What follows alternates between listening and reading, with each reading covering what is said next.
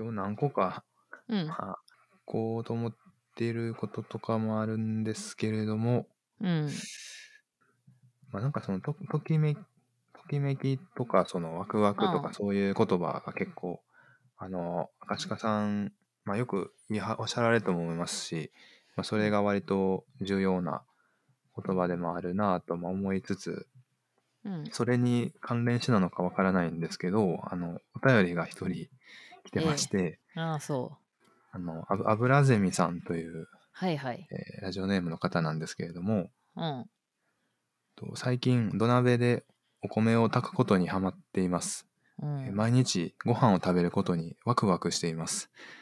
えー、美穂谷さん、赤鹿さんは最近どんなことにワクワクしていますか？あっていう。大事ですもんね、ワクワクは。うんワクワクね。たご飯食べるの楽しみっていいですね。最高やんな。なんか、やっぱいいよな、ご飯楽しいの。楽しいっていうか、土鍋で炊き上がった時はもう嬉しいですよね。美味しいやろな。なんか、食、な結構大きいよな。私も結構しワクワクするで食べんの。朝やねんけどな、朝ごはんやねんけどな。朝何？何いや、食べこれでてますか？も、ほんまにワクワクしてんちゃうかな、毎日。そのさ、朝、昼間、晩と、こう、みんなご飯食べるやん。はい。ずーっと昔から結構言ってんねんけど、私。朝ごはんが一日の食事の中で一番好きで、あその、あーまあ、それずーっと朝ごはん、朝ごはん好きって言ってたけど、まあ、朝の時間が好きなんかなって最近はそう思ってんねんけど、あもう海外とか行ってもさ、朝ごはんの時間がすごい楽しみで、うん。まあ何を食べるかももちろんやけど、はい。なんかもうその朝の時間、こう、なんかコーヒーとかまあパンとか食べながらさ、こうぼーっとしたりさ、する時間がもうね、朝日を浴びながら。ああもう最高。なんか今とかもさ、どんどん私起きる時間早なっててさ、朝が楽しみすぎて、4時ぐらいとかにほんまに起きんねん。5時でも間に合わへんことに気づいてん。朝の時間をこう楽しむために。でも4時台だとまだ真っ暗ですよね。いや、そうよ、5時でも暗いよ。はい。はい。せやねんけど、こう、なんていうんかな。朝起きて、もう食パンでいいねんけどな、朝。パンもすごい好きやってん、朝。はい。あの、あパン、パンっていうそのものが好きやってんけど、いろんなパン食べてて。はい。せやねんけども、最近はもう一周して、やっぱ食パンが最高と思ってて、うんなんかその時のさ、好きな気分で味変えれるやん。今日は甘いのがいいなとか言ったら、はいなんかこう。甘いジャムとか塗ったらええし、うんなんか塩辛いのが食べたいなと思ったらこうチーズ乗せたらいいしとかさ、はいはい。楽しめるなと思って。んで、まあその、せやねんけど、こう朝、だからよく晩ご飯食べてる時とかもさ、友達とかと、はいなんか明日の朝ごはん楽しみやなとか言ってまうねん。晩ご飯食べながら。うんもう気持ちはもう明日の朝に向かってて、うんなんかあんまり昼とか夜、結構何でもよくて食べるもん。はい。朝にも命かけてるうん。海外行ってもやわ。なんかその晩ご飯とか次の日の朝ごはん食べるっていうのを考えてるから、晩はもう早く済ませようとか、うん万全の状態で迎えたいねんな、その次の日の朝を。いついつ頃いつ頃からそうなったんですかね？なんか朝強いのはもう昔からで、はい。なんかもう目覚ましとかもなしで起きれるっていうか、あなんか朝を苦痛ってあんまり思うことがないんやけど、あ、先天的な朝型タイプなんですね。うんうんうん。大学時代ぐらいちゃう？なんかあの、朝と夜逆転してたん。ああ、そうなんですか。典型的な、なんか夜型みたいな。うんうん。やったけど、まあ、そうやな。その後ぐらいからは、でももうそのあたりから朝ごはん好きやった記憶あるわ。ああ、朝ごはん、なんか、うん、朝食べるっていうのがすごい好きやったな。もう前の晩朝からワクワクしてるわ。うん朝ってなんか、そうですね。うん。僕もなんか比較的朝ごはんは好きかもうん。です。なんか胃胃がすっきりしてて。こう朝日も気持ちよくて、うんうん。その基本的に起きたばっかりは食欲ないですけど、うん。ちょっとしたらもう何でも美味しいみたいな。いや、そやで。朝はもう最高やで。まあ朝夜食べるのもそうやけど、時間、朝の時間っていうのが、まあ頭も実際冴えてるからさ、はいはい。こう、夜効率悪いっていうか、なんか夜にこう自分の作ることとか、いろいろ考えられへんようになっちゃって最近。はいはい。頭普通に働かへんねやん。まあ朝早い、早く起きすぎてるっていうのもあるかも。もう夕方ぐらいになったらこうむにゃむにゃしだすねん。はい眠いなみたいな。だからもう頭全然働いてないから、もう夜は休息で、朝早く起きて、なんかこう、やるべきことを、タスクをやってくぜみたいな感じ。うん。うんうん。確か朝はかどり、あ、じゃあ制作、制作というか、うん、撮影、撮影とかも朝に選んだりするんですか？撮影はもう全然やな。もう人、撮影っていうか普通に日常で私あんまりカメラ持ち歩けへんからさ、はいはい。もう人を撮らせてもらうんやったらもうそのことの都合やから、それはまあもういいなあ、、普ど段持ちの時間でも歩かれないんですね。ほとんど持ち歩けへんかな。なんかやってみようって思うけど、結局やっぱりあんまり、2本のおるときはあんまり取れへんかな。うん。なんかまあそう決めつけてるだけなんかもしれへんねんけど、まあ自然とあんまり、あのー持ってないな、いつも。好き、取りたかったらまあ持ってるやろうし、まああんまり考えず、まあ興興味が薄いのかしらと思って、この日本の今のこの景色を撮ることには。うんうん。ちょうどあのこの間片岡さんとうんうん。話した時は、あの片岡さんは基本常に持ち歩いてて、ああ。そのまあ日常の場面場面の写真も撮っていくって話してたところだったんで、うんうんうん。まあでも確かに赤鹿さんの写真は、うん。まあそうですよね。その。そうやな。なんか、無理にやるっていうのもまあ違うかなと思って。その、まあ、もちろんさあるねんたまにあ今カメラ持ってたらよかったなみたいな時あこういい瞬間見た時とかでまあ大概持ってなくていややっぱ持ち歩いとかなあかんなっていつも思うんやけどあ、はい。朝出る時全然カメラ持ってないなとうん。思って。カメラも常に持ち歩いて撮ってた時期って逆にうん。ありますか、うーんあまあそうやな。学生時代ビジュアルアーツのはい時はフィルムでよく撮影してたから、なんかフィルムカメラはずっと持ち歩いてたかな結構。うん。その時どんな写真撮ってましたか、あもうでもほんまにあの普通のスナップっていうかさはい。友達ら撮ったりとかうん。あのーそれこそこう日常の記録的な感じで撮ってたかな。うん。うんうん。でも最近あの、I、やっとあのあの iPhone6 から先週ぐらい買い替えましたんで。あの3つカメラのあれついたやつですね。ち13ですね。あ13 13 Pro もう結構さあれ iPhone6 って結構かなり前のやつでさもうカメラとかもなんか、なんかまあ動作も遅いし、でもあんまりこう最新のものにこう興味ある感じのタイプでもなくて、まあ使えたらいいっていう、何でもそのタイプで、あの作品撮るカメラとかにしてもやけど、うん。だけどちょっとさすがにこう、なんかアップデートがもうできひんようになるとかいろいろ聞いて、うん。買い替えるかと思って、まあ、買い替えたんですけど、もうこれを手に入れたから、まあこれでも撮れんじゃないかと。ああさ作品も。そうやな、もし、あ今って思った時に、まあこれで撮ったらもうええんちゃうかと。はいはいはい。思って、まあちょっとこう、なんていうん、あ別にこんな新しいやつじゃなくてもよかったけど、なんかどうせやったらと思って、今出てるなんか新しそうなやつをね、選びました。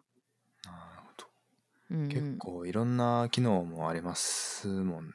せやな、これな、全部教えてくれんの浦島くんとかやねんな。そういうの。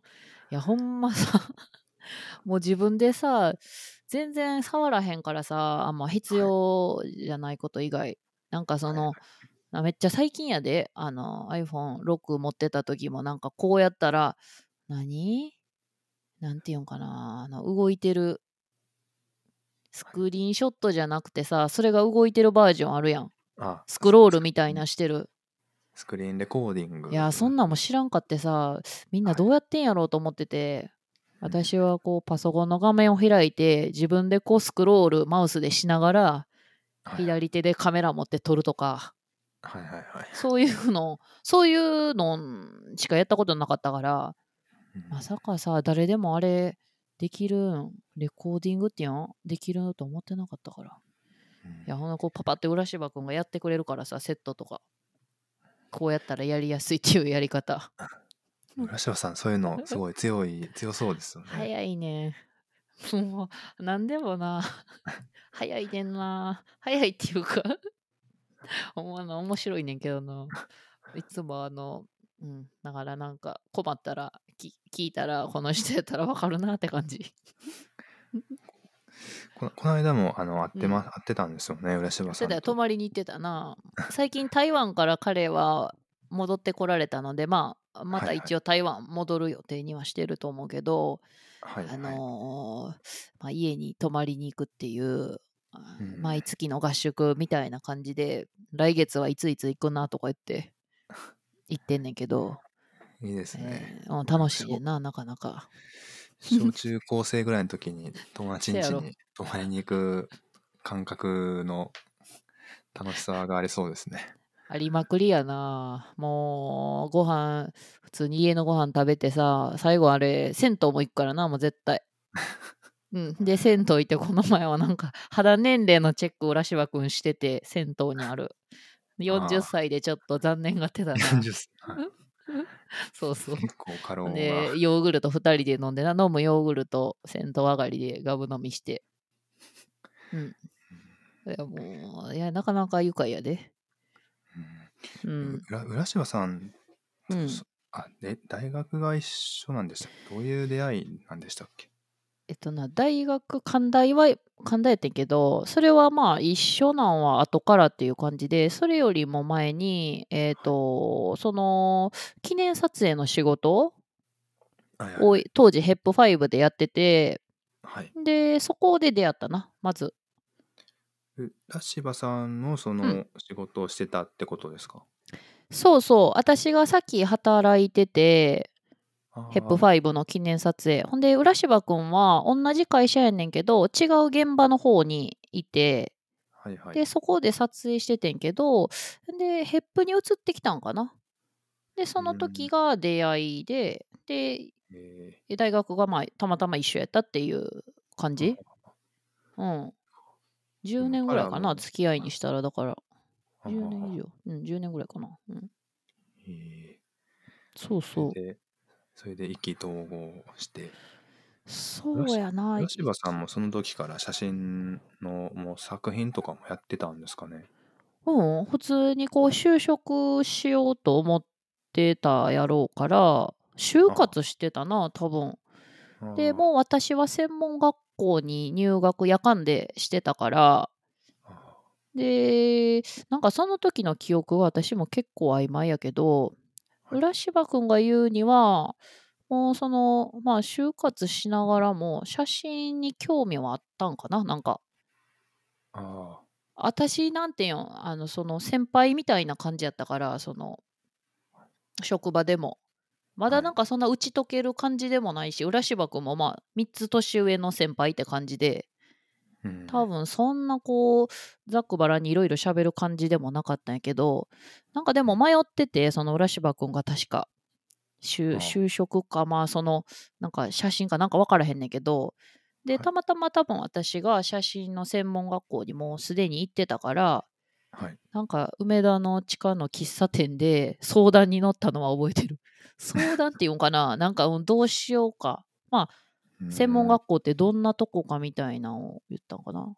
ほんで、なんか私全然覚えてないんやけど、なんか浦島君がその専門学校みたいなのをちょっと迷ってたっぽいんやけど、なんか私がこう、バッサリ、なんか、なんかそんな、なんか、難しいもんやっていうかさ、そんな簡単じゃない的なことを言ったみたいなことを浦島君から聞いたような気もするけどそんなん言ったかなとか思いながら まあでもなんか本心やったんかもしれへんなんか私も専門学校入って、はい。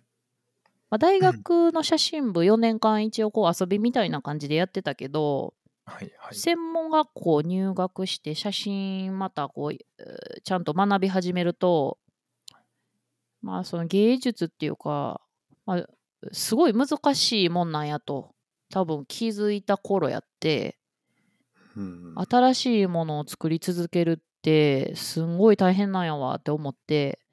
うん。結、構そのちゃんと真面目にその作ることの大変さっていうか困難さみたいなのを自分自身で多分感じてた頃やからもしかしたら浦島君にそういう風になんかそんな簡単じゃないみたいなを言ったんかなとかも思いながら、まあちょっと記憶私の記憶はちゃんと相談にケーキ食べながら乗ったような気したんやけどなと思って。まあでもその後、結局浦島君も同じように私と全く同じで、えっと夜間部に入学をしたから、はいはいはい。うんうん、そっからもうずっと学校つないでもう一緒やったな。うん。うん。う浦島さんが入学校入った時うん、は赤鹿さんはもう講師になってた時でタイミングになるんですか、えっとな私は多分研究生っていう枠にいたと思う。ああ夜間部はいはい2年卒業して、で一応その時研究生みたいになったから3年目やったんかな？それの3年目っていうかううんん。やったと思う多分、うんうんうん。当時ありましたねあったのよそうそうやね。なんか長く割と学校にいるからさ卒業してからも、はい。みんなのその出会った学校で出会った人々のいつ出会って生徒も含めていつの卒業生で誰と誰が同級生でとかもうぐちゃぐちゃになってきてて。うんなんか名前ももうさみんな生徒らにも正直に言うけどさ卒業生とか名前忘れちゃってたりすんねんほんまに。うん。顔は見てもちろん思い出せんねんけどやっぱ名前とか10な年 ,10 年以上ここうん。非常勤の仕事だけでも10年以上やってはりいやました、10年以上ないと思う。多分9年目ぐらいちゃう今多分。ああ。多分な。いやすごい、うん。すごいスパンすごい期間長い期間ですよねそうやね。んなんやかんやでさ学科のな写真学科の中でも割とうん。安倍先生の次ぐらいか。あまあほ他な永井先生らもいるけどうん結構長い方に入入ってきたんちゃう？なんかそのあたりちょっとそうあのなんか聞きたかったんですよね。そのはいはい、僕もその、まあ、1年去年からうん、でまあそのね。1年だけでも、まああのいろんなこう出会いとか、まあ、交流があったなぁと、こう考えにふけりながら、うんうん。えーそのこの間の卒業式を終えええ。あの考えにふけてたんですけど なんかそれをそののか、まあ、そのかけるまあかける8かける9以上の赤鹿さんがそのそこにこうどんなこう思い出とかどんな関係性とかが今までできてきたんかなみたいな、そうよね。はい、なあぐちゃぐちゃな感じですか？いやいやそんなことなくて割とこうしっかり自分の今の写真があるのは学校のおかげっていうか学校で出会った人たちのおかげやなと。学校なかったら多分できてなかったなっていうものばっかりやからはいめちゃくちゃ感謝もしてるし、なんかその時作品見たらこうその年のことを全まあ9年間分ぐらいを思い出すし、はいうん。えーやっぱりなくてはならない存在やったから全然ぐちゃぐちゃではないかな。むしろこう写真がその年その年できちっと出来上がってるから一応。うん。あのー特にさモデルになってくれたのはさあのはい生徒のみんなやったりとか、っていうのがすごい多いからそれをこう見ると、あのー思い出せるかなしっかり。その年のうん。学校の様子だったり出会った先生とか、さまざまな実験を学校でさせてもらった気がするから今まで。うん。なんかあのー学校でもしこういうふうになんかあの講師とかさせてもらってなかったらまた全然違うかったやろなとは思うかな。うんうんうん、うん、自分の学校の思い出が自分の作品ともすごくそうそう結びついてるんですね。まさにそうやと思う。うん。うんうん、あいいですね。なんかいや、そうやで、なんかほんまさ、もうありがたい、ありがたいっていうか、オープンスタジオとかさ、あはいはい。学校でその1ヶ月間、自由に変化していく展覧会とか、まあ、はいやらせてはいもらったりとかもやし、うんまあ、おる先生らもやな、先生らもすごい、あの、もう私を、おじいちゃんたちの先生はもう私を孫やと思ってんちゃうかなと思うぐらい、みんなまあ優しいからさ、昔っから。実際教えてもらってたから、当時学生やった時は。はいはいはい。で、私が講師になってからもずっとこうお付き合いやから、うん。結構こう温かい目で私の変化学生時代から作ってきたものも知ってはるからさみんな。うん。今にそれがこうまあ一応続けてつながってるっていうのをゆっくり見てくれててあのいあのこう支えになってますよねそういうのもまあ、また今年も来年、ええ。来月からそうね。新しい2年生がうん。なるという、まあ毎年そういうく人も変わって移り変わっていく中で、うん。ね、なあ。こう三穂谷君もそういった悩みは尽きない。いや、三穂谷くんがやっぱやってる事業とか、ほんま、なんか、ああいう、いいよなぁと、ほんまに私も他の先生たちも思ってますよ。こう、ラジオ、ペンネ、ペン、ペンネーム、ラジオネームつけてな、お便りもらったりとかさ、生徒とのそのコミュニケーションのあり方みたいなのが、あ、そういうのもあるなぁみたいな。でもあれなんか冷静に振り返ると、うん、なんかすごい変なことをしててそれをうん。こう許してくれてる梶谷先生梶谷さんの寛大さたるやみたいなちょっと思ったりしましたけどうちの学校のいいとこは結構ユーモアがあるところやんな、やっぱ。写真学科は。そうですよねなんみんなそのどの先生たちも結構結構私のやばい感じのジョークとかにも全然乗っかってくれるしややばい感じのジョークややばい感じのジョークいやいやもうほんま友達みたいにさ結構あのあのベテランの先生とかにもさ私はグイグイ行くからさはいもう友達みたいな感じでこうもう喋りかけまくるからさ。それでもこうなんかこうおまるでこう友達かのようにみんな答えてくれるからさ。いやいい いいよなと思って。もっとリスペクトをしてのこう会話があるんやろうけど。うん。いやもう全然そんなん飛び越えて結構みんなしゃあのしゃべ楽しく喋れるから。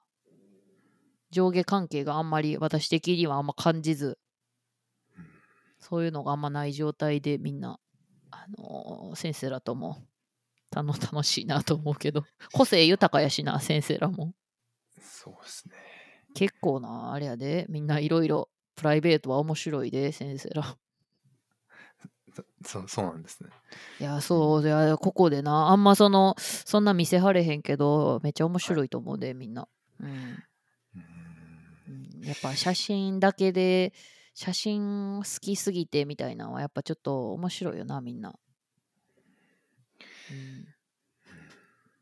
まあなんかこう年々こうあの学校の体制が変わってなのかで、こううん、ちょっとずつこうなんか縮小させられてるムードもあるじゃないですか。うんうん。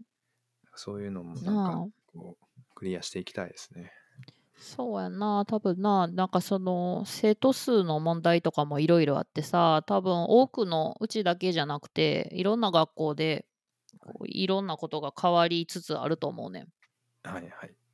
なんかあのまあ生徒数が減るとかもやけど普通にまあオンラインとかな。そういうのもだいぶこう授業のあり方変えたやろうしはいはい、いろんな提案も増えたやろうしうんまあ、そういう中ででもなんか教える？教えるっていうこと？を学ぶとか？なんかまあいろんな方法がもっとあるんやろなと思うけどな。うん。うん。そうですね。なんか、そうですうよね。ん。そうやな。それもこう学校のあり方も10年でこうちょっとずつやっぱり変わっていくのも見てきたからうん。だからそれは自分にもつながってくるかなとは思うけど。とと当初と今後で、うん。なんか何が一番変わったなって思います？なんかそういうのはありますか？あーまあ学校で。学校でそうやな。なんかそのまあその年にいる先生にもよるやん。先生たちの、まあ、はい。識仕切るっていうかそのなそういうのでもどんどんこう学校の雰囲気とかムードももちろん変わるしまあそれは多分変わらないものなんかないから変化していって当たり前やと思うから。まあでも生徒のみんなとかも結構変わったんじゃない？9年ぐらい前の生徒と今の生徒のみんなはい。とこうなんか iPhone とかもそんななかっあったけどさあなんかインスタグラムなんかまだなかったと思うけどな。ああったか？ないないよな。多分9年前とかってあんの？あったかな？あ。あったのはあったのかもしれないですね。でも多分使ってる人がまだそんなにみたいな。うんうんうん。とかそういうまあそんなことだけでも iPhone で写真を撮るとかっていうのも、まあ、なかなかなかったし。うん。なんかそういう普通にこうテクノロジーとともに変わるとかっていうのもまあそういう精神そうそう、はい。コミュニケーションとか、まあ、精神状態もかこう揺さぶるやんああいうものは。うん。あそういう面でもこうナイーブなみんなその繊細さみたいなのも今はもしかしたらぐっと上がったかもしれへんし、ね。うんうんうん、でもなんかあんまりその辺は私と生徒がそんな変わる私が先生だからわみんなが生徒だから変わるっていうよりはこう同じ人間としてみんなまあ変わっていくよなとは思ってるけど、うんうん、いや、まあそう。いや、もう結構まあそうですね。それもでも本当にうん壮大な、うん壮大なもん、うん、課題、うん課題、うん、難しいですね。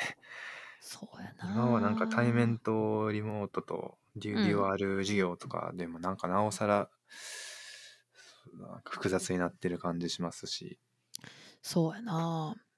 まあでもあんまり、まあ変わってるけど、なんか私はやっぱり非常勤っていうのもあってさ、はい。あのーずっと毎日いるわけじゃないから、うんあんまり変わり、変わっていってるのに敏感じゃないかもしれへんな。うん全体としてやっぱ自分私自身はあんまり変わってないと思うし当時から。あのこう自分でやりたいこと自分で動いてきたから。そうやな。大きな変化はあんまり案外感じてないかも。うん。結構だってずっと同じ感じで教え続けてるような気もするし。何かが上手くなったとかそんなんもないと思うねやんかただ生徒と年齢が離れてきたからだって当時最初非常勤やった時夜間部をやってはい。みんな年が1歳とかしか変わらんかったり、まあ、自分より年上の人たちもいたし、うん。なんか同い年に教えられる気分とかってどんなんなんかなとか思いながら。うん。でやっぱり1年目で手探りすぎてかなりなんか変なこと言ってたんちゃうかなと思うねんけど、うん。まあ、そう思うと今はみんなと年齢も生徒のみんな中間部やから年齢も割と離れたから、うん。みんなこう先生と呼んでくれるような。最初はやっぱ明石家さんって感じやったもんな。年齢もこう近いのもあって。うん。友達のような感じやったと思うけど今は割とみんながこうほんまにこう先生として近寄ってきてくれるから。なるほどです。ええ。なあ。面白いな。こうやってまた学校で巡り合うっていうのが美穂谷くんとも。なかなか。結構でも学生の人たちにそのリモートのそのラジオ風の授業したら、まあ割とこう好評だったようなうんうん様子でしたね。いや、様子やわ。もうあの、みんなの送ってくるラジオネームがもう素晴らしかったと思う。みんなやっぱこう、匿名っていうか、な、自分ってバレへんかったら、あんなユーモアあるんやと思って、いい名前ばっかりやってちょっと感動しちゃったけど、あの感じでこう作品のタイトルとかもつけてほしいよなと思いながら。ああそうですね。いや、やっぱみんな秘めてるんやな。なんか。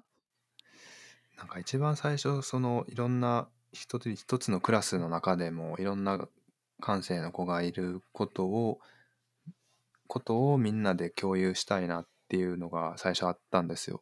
うんうん。なので、まあ、みんなの前でそれぞれがこう自分の作品をプレゼンしたりとか例えばそういうことを当初考えたりしてたんですけど意外と僕が想像してた以上にみんなこう最初結構あのシャイというかそのでもいでもああいうこうちょっとラジオネームみたいな感じにすると意外と積極的っていうかだから何かしらやっぱりその見せたいとかなんか発言したい欲求はまあやっぱりあるんだなっていうのを再確認した感じでもありましたけど、あるで、やっぱみんなおしゃべりしたいと思う。うんなんかあの相手が聞いてくれるって分かったらさ私もやけどやっぱ話したくなったりさはいあ相手がこうあ聞いてくれなさそうとか聞くのは嫌かなとか思うとこっちもあまり会話できなかったりししようというこう気持ちがなくなっちゃったりするけど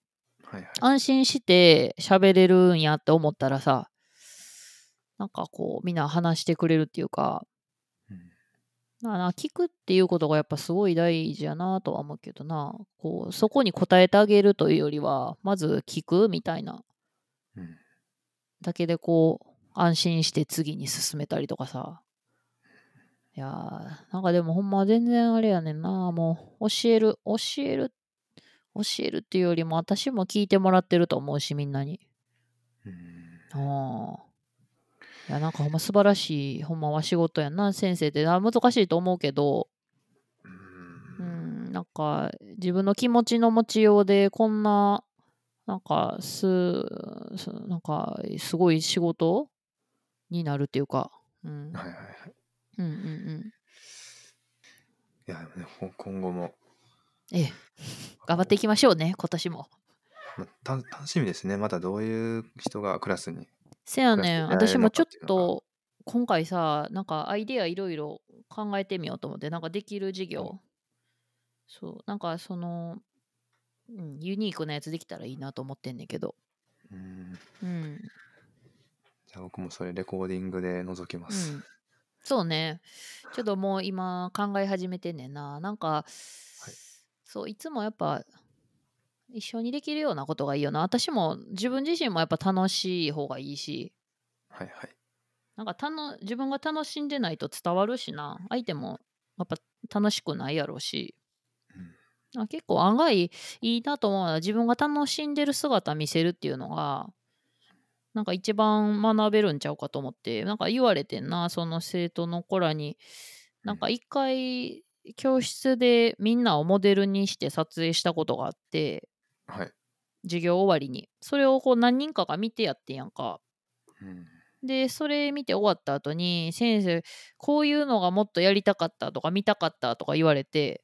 うんか授業中にこう撮影するのはあれかなと思って昔はさようやっててんけど授業中にこう私自身が自分の作品として撮らせてもらうとか。はいはい。せやねんけどやっぱりこうみんなの話をきちんと聞くように聞くようにっていうかそれが大事やと思い始めてから割と話聞くだけでこう授業がどんどん終わっていくっていうか。うん。やってんけどなんかまあそうやなと思って実際動いてる姿とか見せるのが私の場合はなんか一番分かりやすいっていうかどういうふうにセットしセッティングしてどういうふうに頼んでどういう撮り方してんのかとかなんかそういうのをこう一人のこう写真撮ってる人の選択肢としてなんか見てもらえる方がよりたなんかその子人たちのこうなんか続けていくアドバイスみたいになるんかなとか思いながらうん思いましたね。うんまあまあそうですよね。せ、うん、学ぶ側からしても一番リアルなものを見れてるように感じれるでしょうし、うん。それってまあすごい価値あることですもんね。なんか教科書に載ってないことっていうか、可視化さんっていう一人の作家のこうなんか今みたいなのをこう学べるみたいな見れるみたいな。自分が多分なんかあの他のアーティストさんのも作品ももちろん見たいけどさそれまでのプロセスとか見れたらやっぱ感動したりするやん。うん。なんかそこにたどり着くまでみたいな。なんかまうんうん。あそういうことかな、ちょっとしたことがこう気になったりするやんか。なんかこうアイデアどこに書き留めてんねやろとかさ。なんかこうどっからそれ拾ってくんねやろとか集めたやつどこに置いてんねんとかなんかそういうちょっとしたこととかが案外作ったものよりも気になったりするんじゃないかとは思うけど。うん。なんか日常日常のうん。の接点としてこう身近に感じやすいポイントでもありますもんね、その制作の完成物よりは家庭の方がそういう身近に感じられる要素って、まあ、たくさんあってそこあから、るある。ね、学生の人たちもなんかよりそこで想像力がさらに広がっていくきっかけになったりとかしそうですし、そう。そうやと思う。なんか何作ってるかもやけどな。普通にその人が朝食で何食べるかとかの方が案外気になったりするやろ 多分。うん。そうそう。そうですよね。いうん。やそれはすごくわかります、うん、何どんな曲聴いてんのかなとかな。って感じ夜間部夜間部の時に森山大道が講演会に来てた,、来てた時があったんですけど、うん。同期の子が質問、うん。結局しなかったんですけど質問しようとしてたのがなんかコンビニで一番好きなおにぎりは何ですか？みたいな。なんかすごく聞きたがってましたね。でもいやい一瞬緊張して聞けなかったみたいでしたけど、でやっぱそういうのでそういうもことやな。うん、あなんかあコンビニでおかか買うんおかか買うんだとか 分かるとなんかね広がりますよね。いや同じな人間なんやみたいな気持ちも出てくるよな。うん。多分。人として。人としての感じが分かるからやろな。なんかそういうところに。うん、多分。うん。そう。まあ今でも1時間ぐらいですかね。うんうんうん。やりましたけれどもそうですね。なんか赤鹿さんはこの間あの写真なんで始めたんですかみたいな話をあのちらっと聞いたんですけどうん。なんかあの改めてちょっと聞いてみたいなと思ったというかあのええなんかバレンタインの時の話何でしたっけその。小学校の時のやつやんな。あれパッケージ思い出やんな多分思い出の、はい。なんかあ残しておきたくて。うんうんうんうん。そうやね、えっとそうやねはい。あれやんな。あの話やな。そうえっとまあそのい今でこそよ。今でこそあもしやあの時のはって思うの。なんはいはい。か最近も「ときめきのテレパシー」っていうタイトルで展覧会とかもやってたんやけど、まあそのときめきみたいなのでお思い返せばその小学校の時に、まあ、低学年やな。なんか好きな子がいてうんやっちゃんって言うんやけど、やっちゃんにそうやっちゃんにですねチョコレートをあげたんですね。はい。でそのチョコレートもさときめくねん。なんかあのただ固形のチョコレートをもう一回溶かしてはいはい。なんかあのピンクとかのこの銀紙みたいなのにこう流し込んであ。ハート型のな。でなんかそこに、えーこうなんかパラパラっとこうなんかいろんな色のついたデコレーション用のなんかチョコレートっていうんかな。なんかパラパラってかけて、はい。で固まったら冷蔵庫で固めて取り出してそれをまあ袋に入れてラッピング袋に入れてあげるっていうほんでそうそうやっちゃんにあげてんな。ほんであげて多分何人かあげてたはずやねんなやっちゃんに。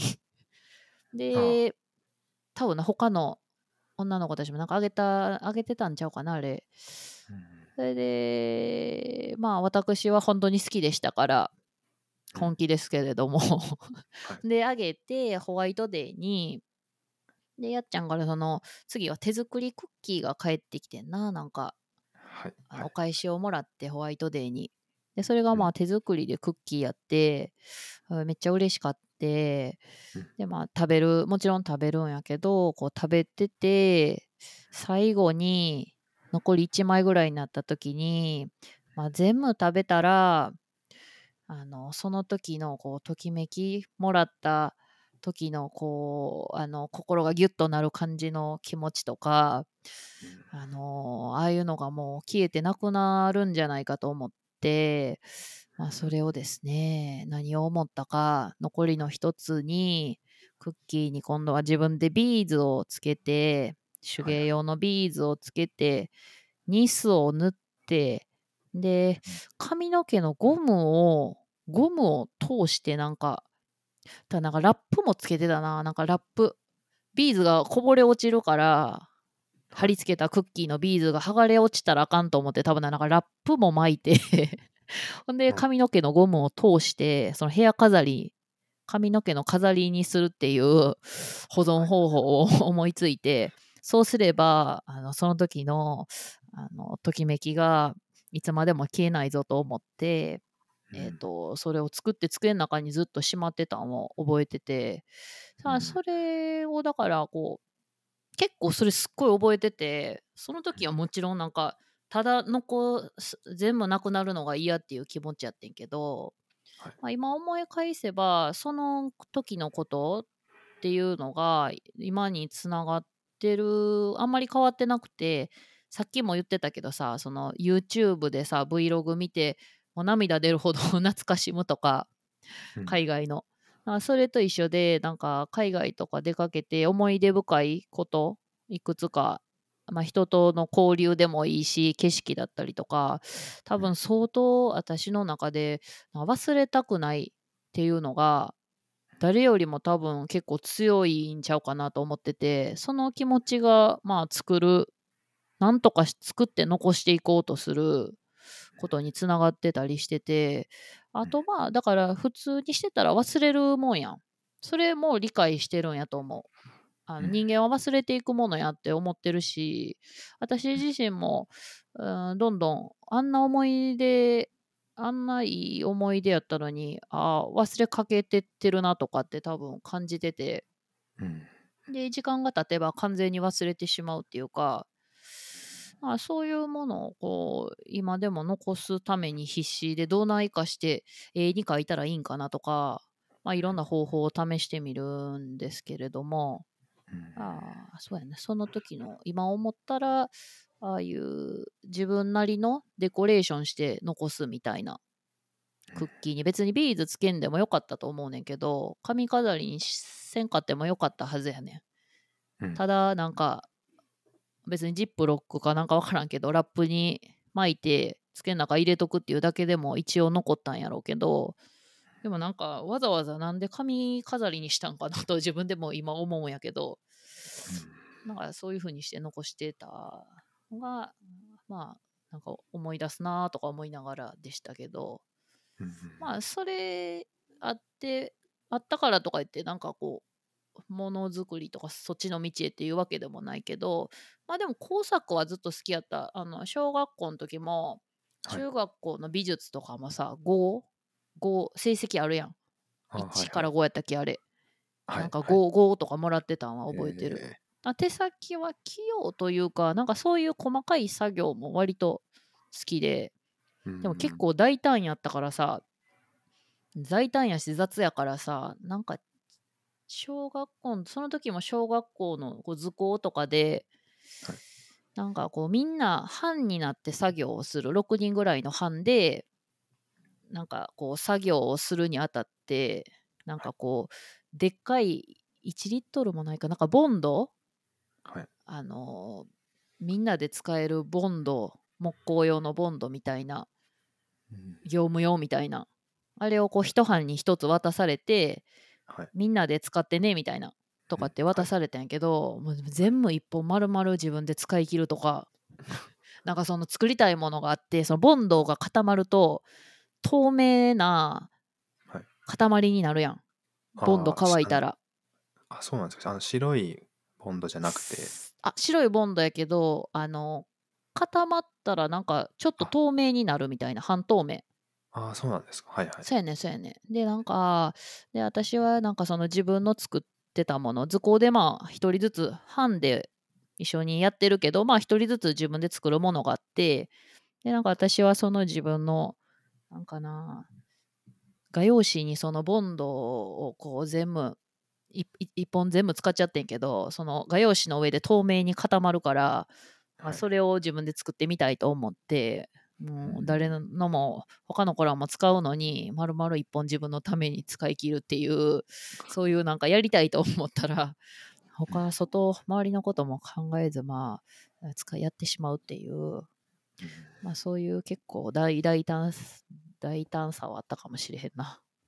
ちちなみにその時はそのボンドでうん作りたかったイメージとかはあったんですか？あんねんあんねん。なんか、あれな、何がテーマで作らされたんか分からへんねんけど、私は画用紙に、なんかな、夢って書いてて、はい。で、その夢っていう文字の上に、でっかく夢って書いててん、なんか。で、その上に夢。上に、そのボンドを垂らして夢を浮き上がら、その文字を 浮かんだみたいにさせたいみたいな。あなんか ちょっとよう分からへんねんけどなんかその夢がこう立体的に見えるボンドがこう乗っかると。ボヨーンってこう文字がボヨヨーンってなるっていう感じのイメージがあって、うん。まあ、それ全部丸々使い切っちゃうっていう、うん。ええ。なんかこ結構夢細かくどれも覚えてんねんな。なんかスパイラルチップス自分でお菓子を発明してみようみたいな。なんか自分のスパイラルチップス。そうそう。なんか自分で好きなお菓子をイメージしてパッケージまで作ってみようみたいなはい。あれははい小学校なんかな？中学か小学校かな？なんか忘れたけど作らされてなんかスパイラルチップスっていうなんかぐるぐるなったなんかはいはい。チップスみたいなのを想像してなんかパッケージ作ってたりしてたわじゃがいもが螺旋階段になったみたいな。あそうそうそうそうそんな感じのやつででもなんかそのプレゼンもさせられんねんなんでそんなん作ろうと思ったかとかはい。なんかそれは他とどう違うのかとかうんなんか結構いろいろちゃんとそのアイデアを固めてスパイラルチップスにたどり着いた気はしたけど、うーうん。からまあそういう感じで好きやったかな。なんかそういうアイデア勝手にアイデアでなんか作るみたいなのは。うんかといってまあへ普通ですよ。なんかそんなずば抜けてなんかこの人ちょっとおかしいみたいな感じも多分なかったと思うし。うんうんうんうん好きやった。でもそっから、そうね、そっから始まって、まあ、かといってな、中高はソフトテニス部やったし、はいはいはい。全然、まあ、スポーツ、ほんまに青春って感じやったから、もう、あの、アートなんかテニしらんス部入ろうって思ったんですかね、最初。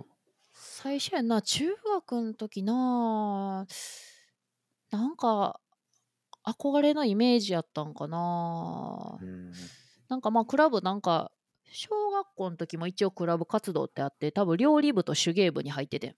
あなんか、うん、それはでもなんか、なんやろな、そんな選択肢もなかったし、なんか料理食べれるわみたいな感じで多分入ったから、あ。なんかう作ったら食べれるみたいみたいな感じで、キャッキャ言いながら多分やってたと思うけど、まあその後やな。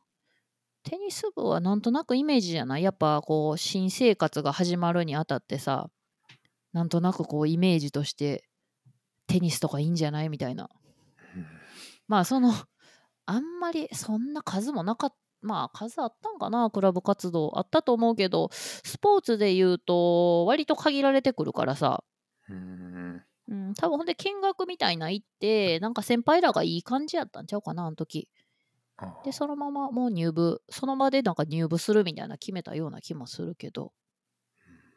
うん、うん、運動は得意な方ですか？得意やったと思う自分でも運動は苦手ではないっては思ってたと思う上手かどうか分からへんけど嫌いじゃないって分かってたしうんそうやななんかできそうみたいな感じで入ったと思う。うソん。フトテニス。ソフトテニスっていうのは、あの、こ公式テニスうん。のボールが柔らかいってことなんですかね？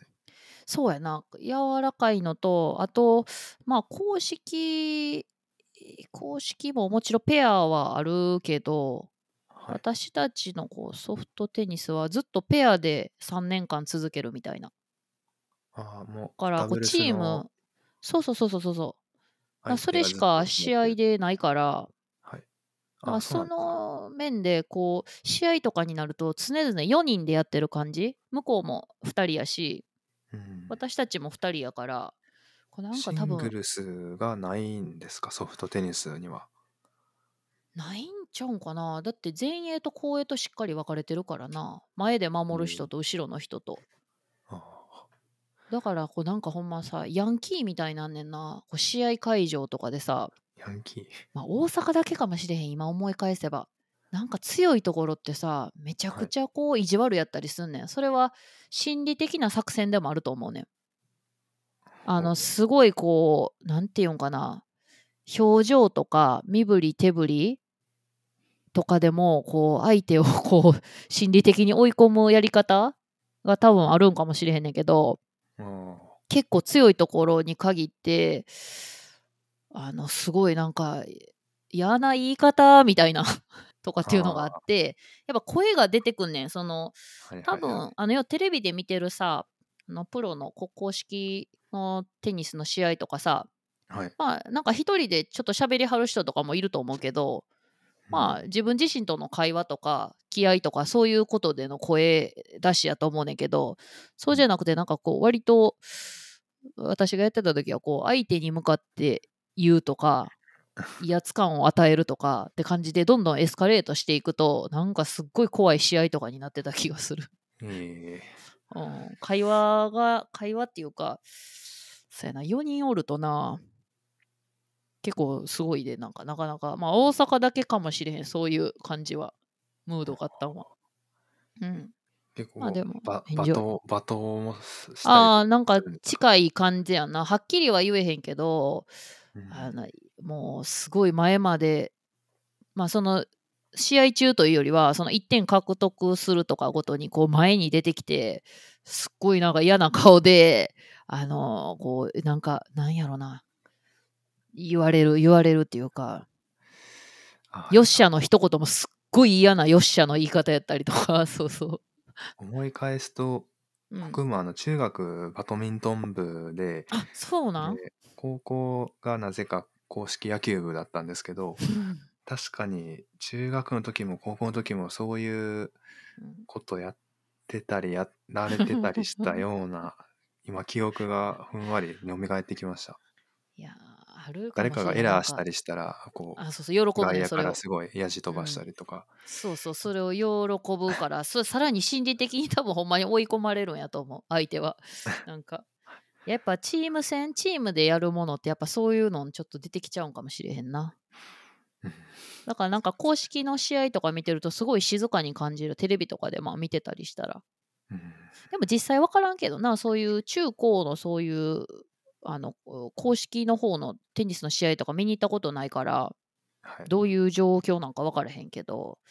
なんせなんか思い返せばなんかこうみんな結構結構ヤンキーみたいな感じやったで今思えば、うん。うん、でもまあ楽しんだ。めっちゃほんまにそれこそ泣いて笑って先輩後輩関係がちゃんとあってうん。なんかそこそこのこう礼儀作法じゃないけどなんか一応あるやん。はい先輩とのみたいなのも。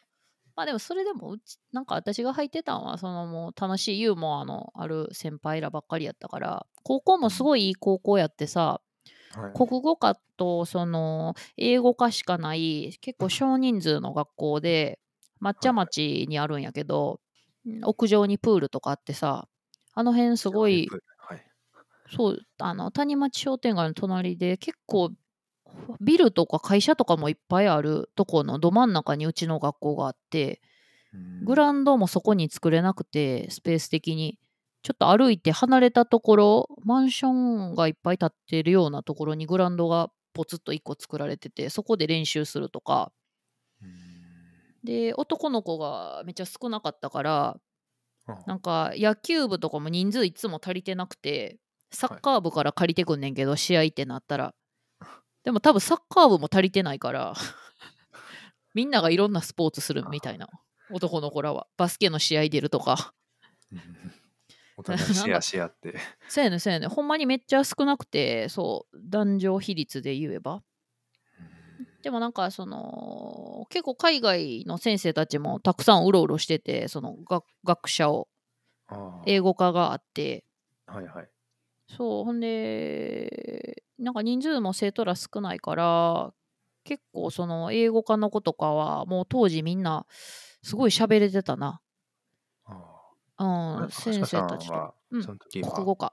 あ、国語がの方ですか？そうやね。英語のもちろん勉強もしてたけど国語科が、まあ、超独特で日本でまあ1個だけやったと思うから。でうん。カルタ大会があったり弁論大会があったり。言ってましたね。はい。出た？うんそうそう。弁論大会出てな。なんかそうそう。スピーチみたいなでまあ上海とかにな姉妹校があったりとかあなんかあと文学闘査とか言ってこう奈良でなんかこう古典の勉強しに行ったりとか漢文あを文学と闘査。闘査文学闘査で奈良飛鳥とかやったかな。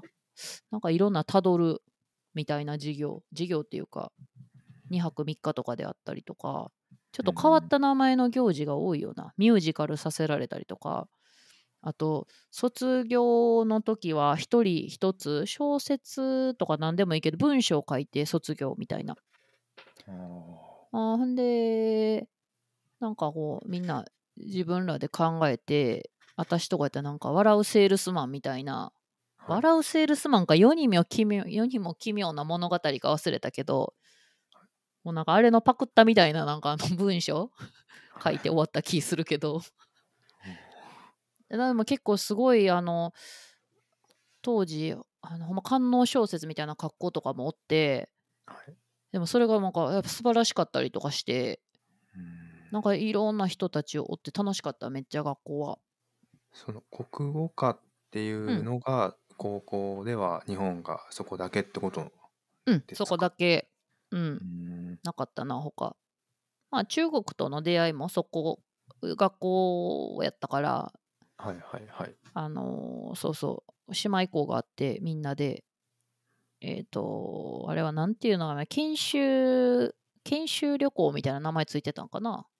うん。で上海とか、まあ、広州とか付近のところ。こう路人路人の博物館とか行ったりとか普通にまあ勉強っていうか、うん。なんかみんなでなんか川に向かって詩読んだりとか全員で声揃えてとか。うんなんか当時の先生も中国語を喋れはったから、うん。うん、なんかその中国語のちょっとだけ授業もあったりして高校の時。でそれがやっぱいい経験やったな。あそこはあの学校でよかったなと思うけどな。今、今最近とかあれですもんね、こうよちょこ何回か中国行かれてたと思いますけど、うん。そのその時から興味あったんですか？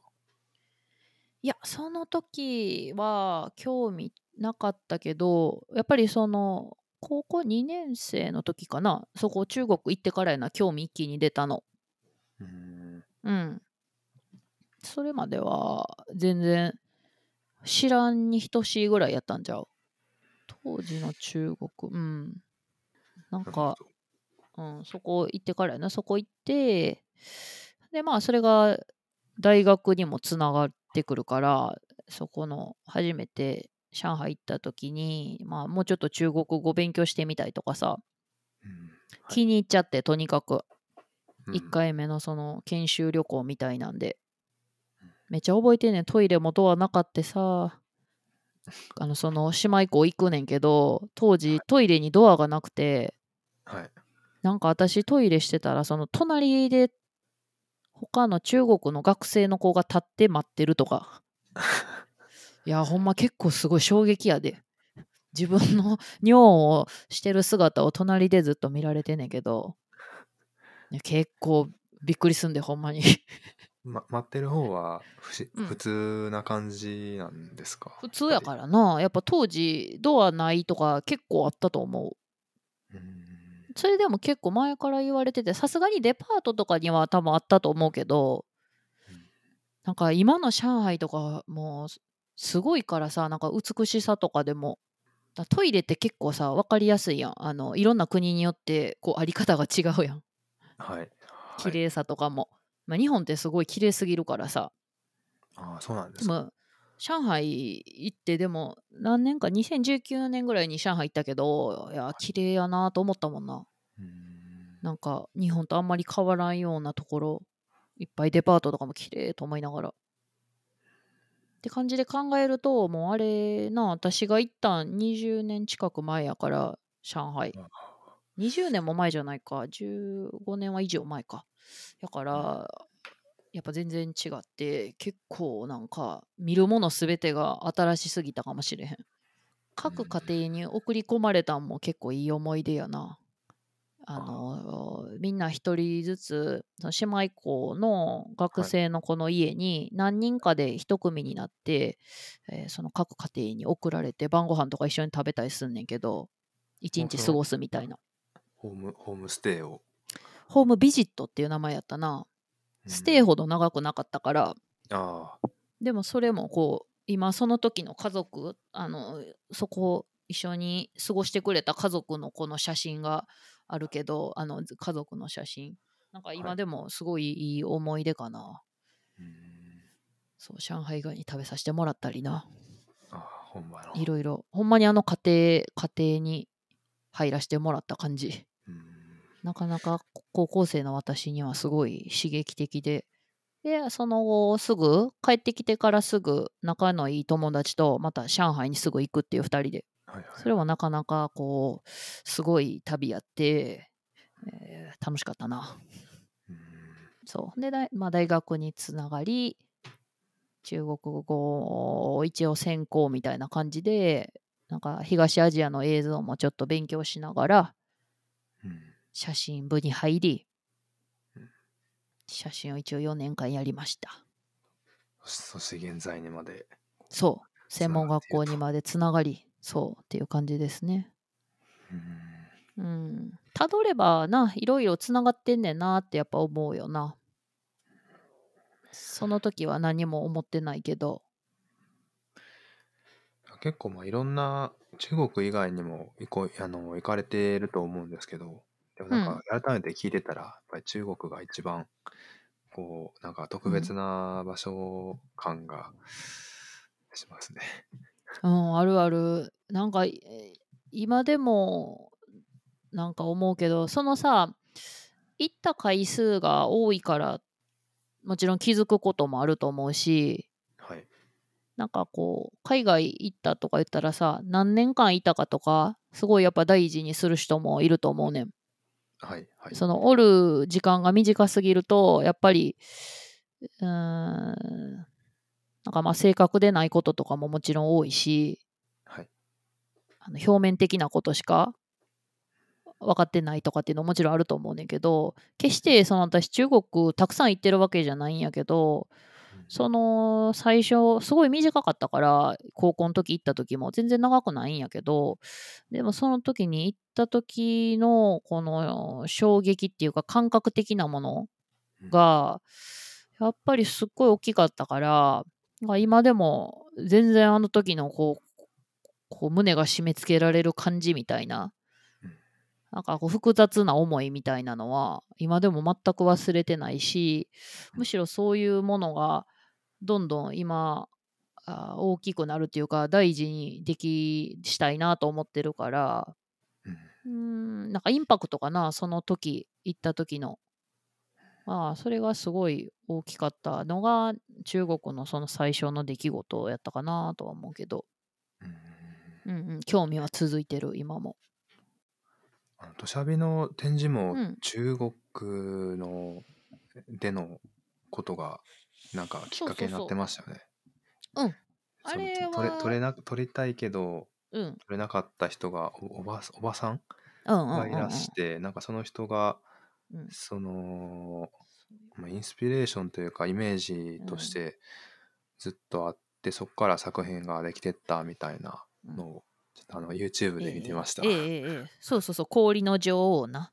はいはい。ほんまにそう氷のところ氷凍った川の上にそういう氷の女王みたいな冷たい顔の人がいてうん。っていうティアラつけててんけど。まあそこ一旦もうあれ夢あの頃だから5年間ぐらいなんか夢人が見た夢の話を写真化しようと思っててうん。それが割とずっと難しいなと思いながらまあやり続けてて。でそこからつながってなんか氷の世界みたいなそういうイメージが出てきて、うんで単純にあのインターネットで氷氷で作られた街みたいなのあるんかなとか調べてたりしてたらはい、世界三大氷祭りっていうのにたどり着いて、まあ、カナダか三大氷祭り。そうそう。ケベックカナダか札幌かあとその中国のハルピンっていうところはい。の祭り3つが出てきてでまあ札幌は規模的にもそんな大きく感じられへんかってはい。でカナダもすごい素敵やったんやけどなんか、まあ、あんまり一回見たことないからうん馴染みないというか、うーん、行くのがなかなか時間もかかるやろうからうんとか思っててんけどでもまあそれよりもこの中国のハルビンの氷祭りの世界をこうインターネットの写真で見た時にいやほんまディズニーランドみたいやってもうほんまにあのなんやろなあれ。結構すごい衝撃で多分みんなも見たら行ってみたいなって多分絶対思うやろうなと思うぐらいうん。なんかもう楽しい世界に見えたからまあそこここ目指すかみたいな。ただ行ってみたいと思って。見てました見てるんですけど、うん。確かにこれは気になるやろすごいですね。いや行きたいよな近かったらいろんな人に勧めてんねんな帰ってきてからむしろなぜ行かないんやろうとこんな楽しいところうんでもやっぱりみんなその私も最初ちょっと大変かなと思ってあの近い距離にしたらそんなやけどなんかこう寒さとかやっぱ日本で住んでるから大阪でそんな寒いの体験したことないしはい。うん、なんかどれぐらい滞在したらいいのかとか、移動手段とか、なんかどういうふうにこう、しその氷の世界を撮りたいと思ってもうん、撮れるのかとか、まあ、とにかく寒さに怯えたかな。なんか気温とか見てたら、こうマイナス30とかあるから、そういう時ってどんな感じになるんやろうみたいな。うろうろできんのかなとか、カメラ持って。はいはい。うん。ちでもまあ実そんな際はい。どうどうでした？いや、ほんでさ、いや、それがやっぱり、あの、こう、あれやな、この情報っていうのは正しくないなと思ったらインターネットで見るものとか、やっぱり実際自分で感じてみるっていうのは、あもう全然いけるみたいな。うん私さ、怖がりすぎてさ、片足1キロぐらいある、あの、防寒のブーツはい。なんかあのー厚さがすごいね、ほんまに厚底みたいな。はい。カナダのオーロラ見るときとかに履いていくところのこうメーカーみたいなんで出てるやつの中の一番重いやつ。まあ重いってことはこう一番分厚いみたいな、そこが。はいはいはい。でもさ、1キロってすごいね。片足1キロのやつをこう引きずりながら歩くっていうのは、もうさ、足ほんま破裂するんちゃうかなと思うぐらい。そうそうそう。しかもそれ、氷の滑る上とかで、ずっと一日中カメラ持って歩いたりとかしてると、あいや、結構すごい筋力アップって感じで。ーうんで、だって向こうでさ、現場の中国のさ、その、ぎそこにいる現場のおっちゃんらにさ、その靴どこで買ってんみたいな。みんなでめっちゃ笑われるっていうぐらい、現現地の人でさえそんなものは履かないみたいな。多分慣れもあると思うけど、みんな手袋してない人とかも結構いたりとか、うん。でもオーロラ見に行ってさ、凍傷になった友達とかもいるからさ、うん。あの、その、舐めたらあかんとは思っててん。で、行ってから、そういうグッズ寒いってなった時に防寒グッズがどこで買えるかとかわからんかもしれへんなとか、はいちょっと街の様子がどんなもんかがさっぱり見当つかず、まあ、日本で揃えてった方がええやろと思って、ワークマンに行っていろいろ買い揃えたりバッテリはいーを死ぬほど持ってったりとかそのカメラのバッテリうん。カメラは大丈夫だったんですか？ちなみに。ーいやでもそれはやっぱり全然カメラは大丈夫やねんけどバッテリーはやっぱりすごい速度でなくなった、うん。いっぱい買っていっててよかったかもしれへん。なんかでもそれもさ外にやっぱ、えー冷たいとこにさらされるとバッテリーがなんやろあれ。うん。何分ぐらいかでもうなくなってるみたいな気づいたら。うんとかでもやっぱ賢いんやな人間って。なんかやっぱ学ぶねん。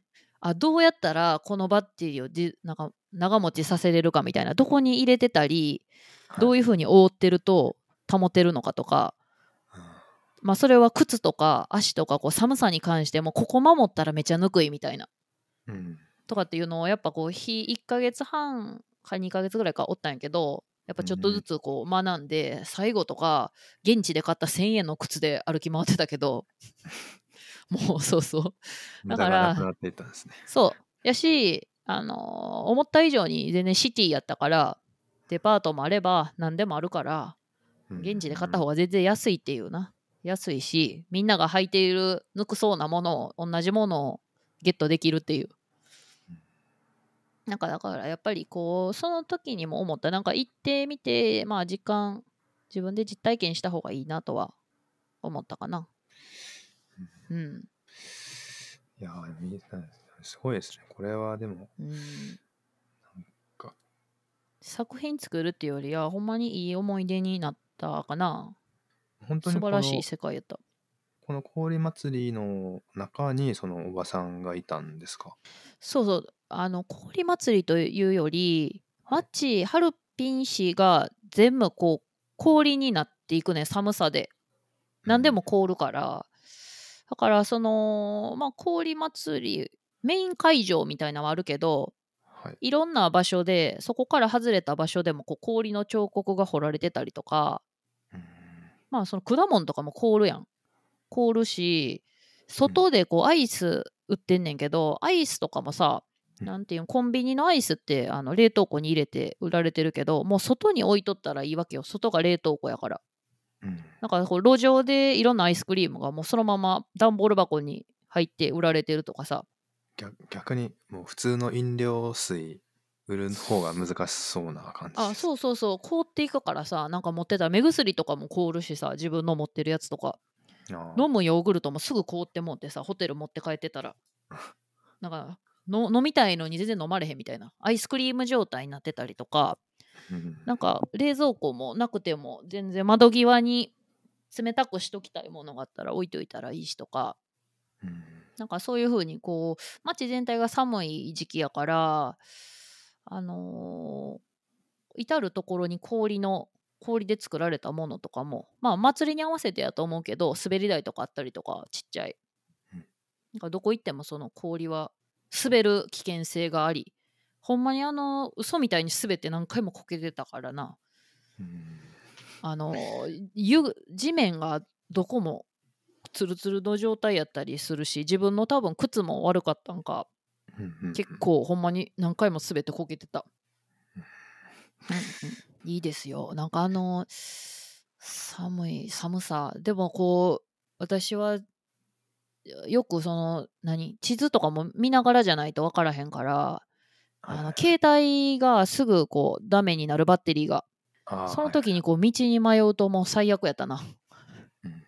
なんかあのほんまに数分の間にこうやって寒さで死んでいくんじゃないかと思うぐらいなんかあの手先がつ冷えてくるとなんかもうガクガクしてくるっていうかもうん。う、うん胸胸がガクガクしてんねんななんか寒さでそうそうそういうのはあったけどでももうあとは全然快適に楽しく過ごしたけどな。食べるものも美味しいし人もすごい優しくて。うん。あちょっと郵便配達来ました。あ。ちょっと出ていけます？あどうぞどうぞすいませんね。はい。すいません、お待たせしました。いえいえ。配達終わりました。黒作猫の人って品が。ほんま優しいよな。え？黒猫ヤマトの人ってめっちゃ優しいよな。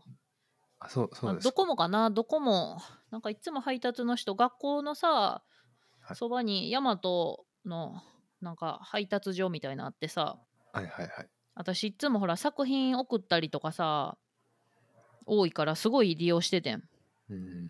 いやーみんなめっちゃ親切でさいやすごいなと思ってな。プロやなと思って、まあ、確かに、大和さん全体平均、優しい、優しい平均レベル高い気しますね。いや確かーいやこの前もねその営業所いつも使ってたところがさ、はい知らん間に今年入って潰れてたみたいでさに。いつも通りこう作品なんかでっかいの送ろうと思ったら雨の中運んでいったらまさかのもうシャッター閉まっててでたまたま一人黒猫の人いはってここの営業所潰れたんですよ知らなかったですか？みたいな言われてああそうなんやとか言ってたら私がじゃあちょっと頼みますわみたいな感じで こうなんかいろんな人にこう電話とかしてくれて今ここでいはるからみたいな感じで電話番号とか全部聞いてくれてそうあの集荷来てくれるっていう全然違うルートから。ほんで2人も来てくれてさ別のところからなんかあの間違えたみたいで。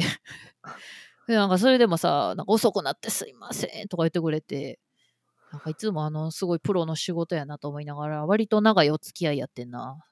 学校の隣の黒猫さんたちとは。あ、学校の隣の黒猫さんがもう今は閉まってるんですか？そうやね閉まって今年1月で亡くなったっぽくてなんかまた駅ビルかなんか行かなあかんねんって。一番近いところで言ったら、うん。そうだったんですか。結構離れちゃってそう。なんかめっちゃいい人たちやったからさ顔もしっかり覚えてたからみんなの。うん。残念やなと思いながらプロの仕事やわほんま。うん。な 何でしたっけ？いや、でもまあさっきもまあ中国のこの氷の、氷祭りの話とかう。ん聞いてましたけども、うん。うん、いや、でもいいですね。僕も行ってみたいです。いいろんな国いやにほんま氷のあっこのハルビンはちょっとみんなで遊びに行きたいなと思って。あみんな連れて行きたいもん。なんかあ、さそうですね。一人やったからさまあ撮影もちょっとしようと思ってたからうん。巨大なあの氷の滑り台とかさいっぱいいろんなもんあってんそのテーマパークの中に。うん。せやねんけどちょっと一人でそれ並んで滑るっていうのもなどうもこうちょっとまあ寒さもあってそこまで頑張られへんかってんけどうん。友達らと行ったらやりたいよなああいう普通に楽しみたいもう次はもう写真とかも撮らんと。うんエンジョイあの氷をほんま思う存分楽しみたいわ。ちょっとやっぱこう客観的に見ようとしてしまうからさ写真カメラを持ってると。うん。なんかこう瞬間をこうずっと待っているみたいな。うん。まあそれでも自由にしてたけどでもなんか結構残して帰りたいとか思っちゃったからもっとこうラフに遊びに行きたいな。氷祭りのこの、あの、いろんな氷の建物たちはもう一年ずずっとあるんですかね。それがさ超ロマンティックでさなんかまあその全ての氷テーマパーク内のに使われてる氷も全部川から切り出して持ってくるからその川が凍らないことにはまず始まらへんからなんかちょうど川が凍るのが11月とかぐらいから凍り出すんかなめちゃくちゃ大きい川な。でそこが凍ったら作業スタートであの氷をこうガンガン切り出してはいろんな方法で運ばれていくっていういろんなところに。あ。でまあす氷のそのテーマパークができてなんか城が作られたりとかさレストラン作られたりとかさ。で2月3月ぐらいになってきたら時計始めんねん。そこでフィナーレ溶けて水に変えあの土土に変えて終わるみたいな。なんかその溶けたら終わりみたいながなんかすごいロマンチックやなと思いながら。と溶けてその川に戻っていく感じの溶け方をしていくんですかね。なんか私溶けたところも見たいなとか思ってさちょっとこう調べたりとかしたけど、まあそんな美しい溶け方ではなかったけどな。あなんかあのーやっぱりこう土がついたりとかさ溶けていくとあ、はい人にこう荒い扱いされたりしだすやん。うん。とかもうぐちゃっとかなってきたりして。うんまあとりあえずでも水やからなこう地面に帰っていく感じにはなるんちゃうかな。雪祭りの方もあんねんな。雪も氷も同時で同時で開催されてんねんな。うん雪の方の雪祭り、雪の城みたいなのとか、氷の城とか、そういう方もあるから、いいで。でももう最高変なキャラクターとかも出てきたりとかさ、寒中水泳大会？あれも生で見てもド迫力やったで。ああんなマイナスのところにじいちゃんばあちゃんがもうさ、ほっほーいとか言って飛び込むねん。いや、結構すごいなと思って。多分野口里香さんとかがさ、ー北京でやったかな、なんか作品にされてはったと思うねんけど、それも多分密着して結構。その寒中水泳ですか？そうそうそうそうそうそう。え。その期間だけ？いやいやせやけどなんか私なんかお金気づいたらなんかお金取られててさ。見せ物っていうかさ。なんか仕切る人が多分裏におったみたいで。なんかもう訳も分からんけどなんかお金払ってなんか見てたな気づけばそのエンターテインメントみたいなショーを。あ今見てましたねって言って、見てましたねっていうことそうやな。あこれここに入って見てみたいって言ったらなんかまず日本人がおらんから中国国内大陸の中でみんな旅行で来てたりしはるからハルビンって。旅行客外からあんまりおれへんからまあそれの時点でちょっと珍しいし。あちょっとおかしいっていうかなんかこの人なんやみたいな。言葉もようあんま分かってんだか分かってないかやし。ほんでそのこんなん見たいっていう人あんまりおらんやろうからなんか多いみたいな感じでいろんな人こう呼んできてここの人なんか見たいって言ってるけどみたいな。でなんかうんようわからん値段も設定元からされてんかされてんかようわからへんけどまあまあ払える額やったから払ってそれでそのほほの寒中水泳おじいちゃんおばあちゃん普通に飛び込みまくんの見たりしてでその後なんか申し訳なさそうにそれだけやったらちょっとあれかなと思ったんかなんか氷の穴に糸垂らして釣りするやつも見せてくれて、あでも今思えばなそれもなもう針にな魚ついてたと思うねん。すぐ釣れてんすぐ釣れるとこ見せてくれてんけど。ワカサギ釣りみたいなやつそうそうそう。そうそうそうそうそう。せやねんけどちょっともう釣れてたからな多分行った時。行った時っていうかこっち隣ほなこっち隣見なさいみたいな感じで隣も見ていきなさいみたいなんで。うん。まあなんかあれもちょうどほんまかなとか思いながらまあでもなんかみんな珍しいから日本人でしかも結構若いし何しに来たんやろみたいなカメラでっかいの持ってここにカメラ撮るやつおるぞとかも言われんねんなんかこれなんかみんなええみたいな感じで。うんなんかとにかくどこ行っても結構珍しがられたから。あそうなんですか。あー、うん、寒いと思ってるやろみんな。多分寒いからそんない行こうとあんまり日本の人ハルビンって聞いてもあんまちょっと分からへんかもしれんしな。うんパッとこう思いつくものが少ないかもしれんな、うん、今旅行として行く分にはまあ最高の思い出やった。東北やから一応なんかほんまに人もさ優しくて食べるもんもめっちゃ美味しかって。うん。幸せでしたねあの期間は。その後のオルドスも最高やったけどな。あのお内モンゴルやけどゴーストタウン、なんか世界一のゴーストタウン。大失敗とか言われてる。オルドスの中国のゴーストタウンもその後かな。その後やな。出かけて。あのなんか誰もす全然住んつ住んでない使われてないでっかいホテルとかが写真に撮ってたやつですかね。そうそうそうそう。あのーもうまあマンションやけどな。私が見たかったんはそのゴーストマンションみたいなあのたくさんの人が移住してくるつもりで作られたけど誰もす結局住めなかったみたい住まなかったみたいなそれでこう、うん亡霊のようにいっぱいマンションが立ち並んでるみたいな巨大な。でそれももう、もうこれも見に行かねばと思って、興味あったから。で、あの、実際行くっていう感じですね。えーここそれはすごい良かった。今もずっと残されてるんですか、もちろんの残ってる残ってる。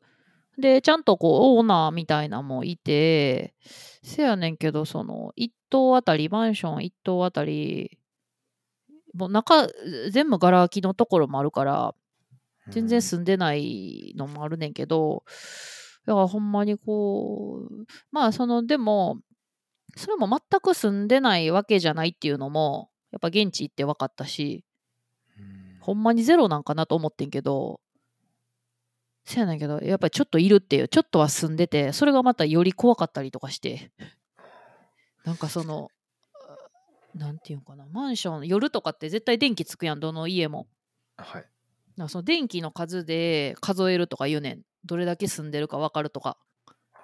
で、私、土砂降りの雨の中さ、ただでさえなんかもうその付近、なんかもうほんま、多分そこに住んでる人からしたら何でもない平和なあとこやと思うねんけど、いや、これしも静かさとかもやばいからさ、バイクの音一つだけがしさーってこう聞こえるだけでもめちゃくちゃ怖くて、うん。それをこの真夜中、土砂降りの中、自分で明かりの数数えに行こうと思って、なんか一人でも行くっていう、そのほんま、ホラーや、ホラーみたいな感じやねんけど、そういうのうん、電気数えんねん、ほんで。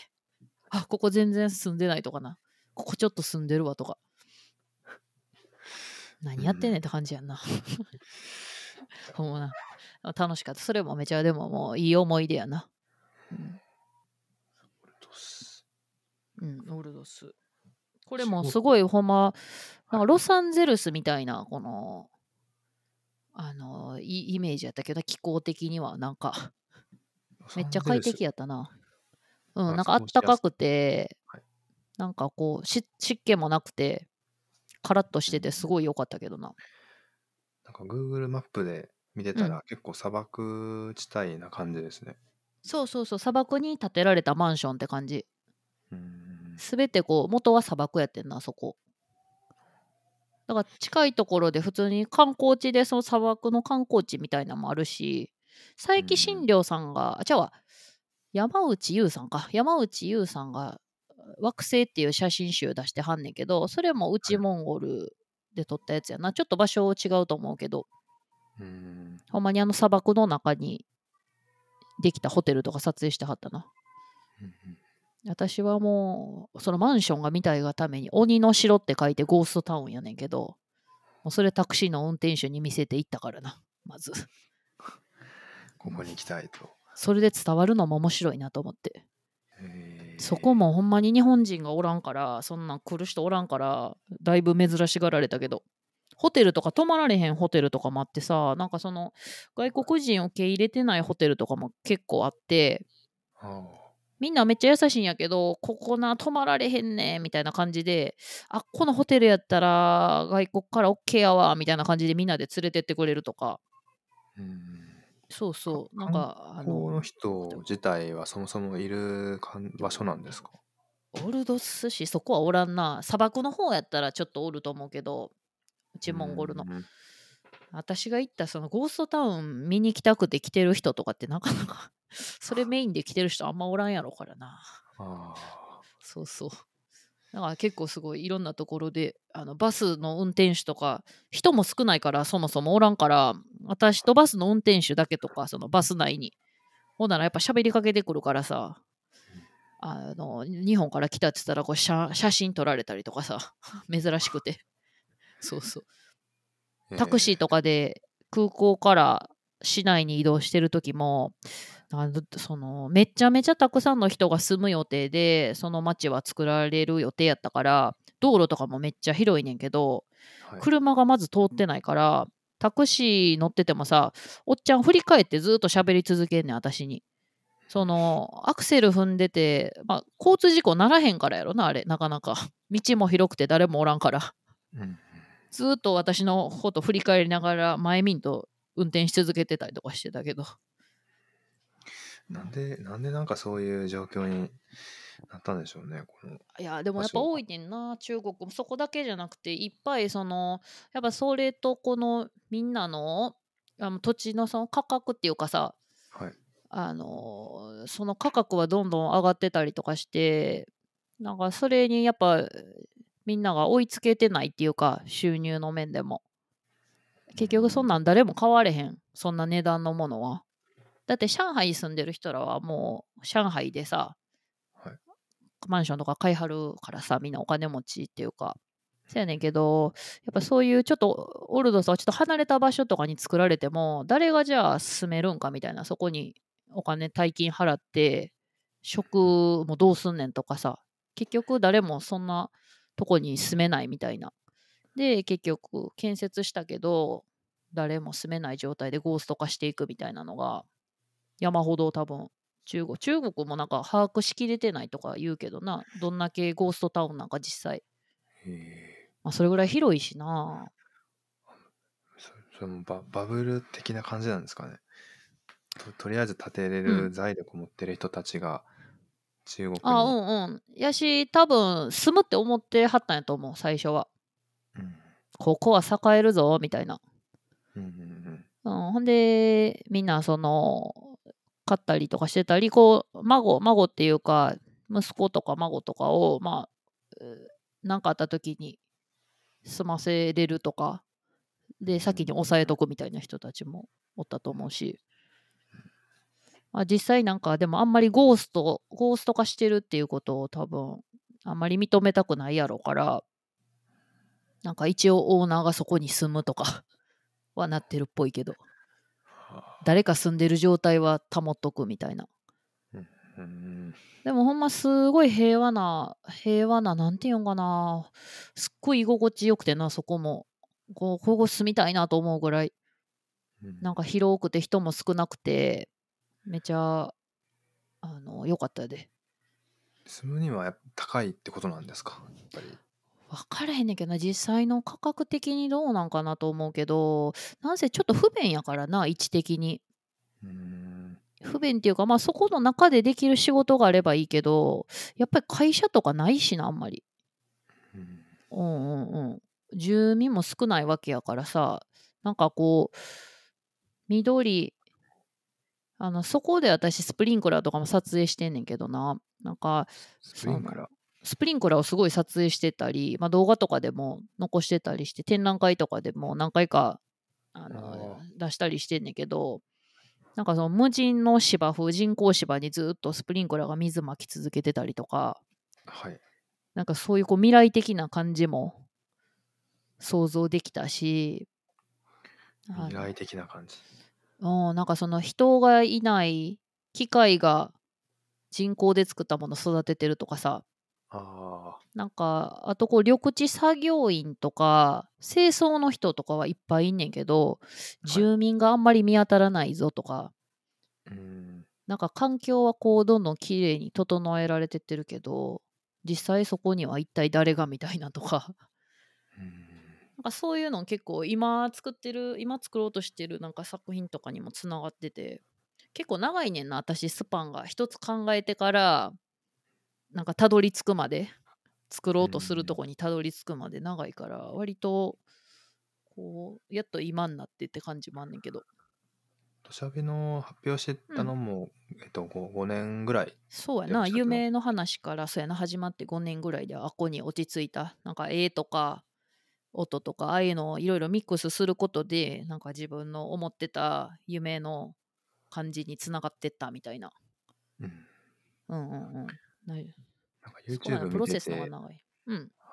なんか赤鹿さんが、あのこう写真を撮ることがこうできなくてよかったっていううんことを言ってたシーンあったんですけど、ああ、言うてた言うててた。こそうそうそうそうう。いいうんと思いました。逃しまくるからな、いつも。あの反射神経があんまり良くないかもしれへんし、やっぱ結構ビビっちゃうねんな、なんか。めちゃ反射神経良さそうなに思う反よな。射神経の、はい、塊のような印象を勝手に抱いてましたけど違うんですね。いやいや。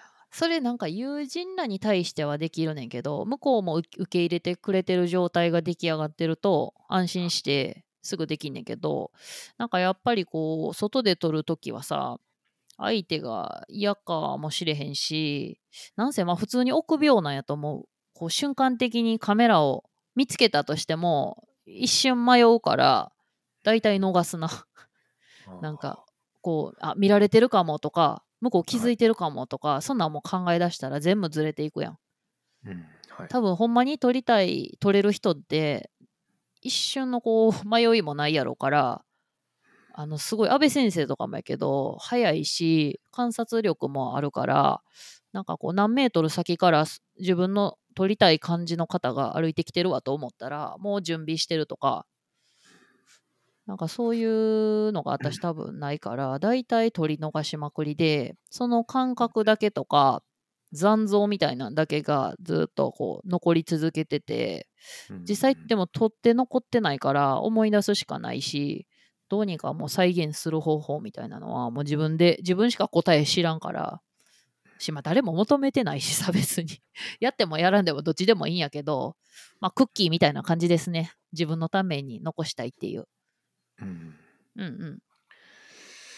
まあそんいやなでもあれがあのあの土砂火の壁をああいう風にこう展開していくっていうのが、まあなんかすごい面白かったですねこう写真こうこういう写真も、うんまあそうだよなと、そうやなもうそれが、なんか詩人の人とかが、なんかこう、なんていうんやな。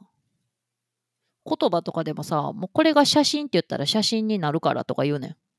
はいはいなんか、でもまあ、そう、それもそうやんなとか思ったりしてて、なんか、うーん写真が、自分が写これが写真やと思ったら、まあ、写真的な考えはいで、これがまあ写真やと自分が言うならそうかもしれへんし、うんうん。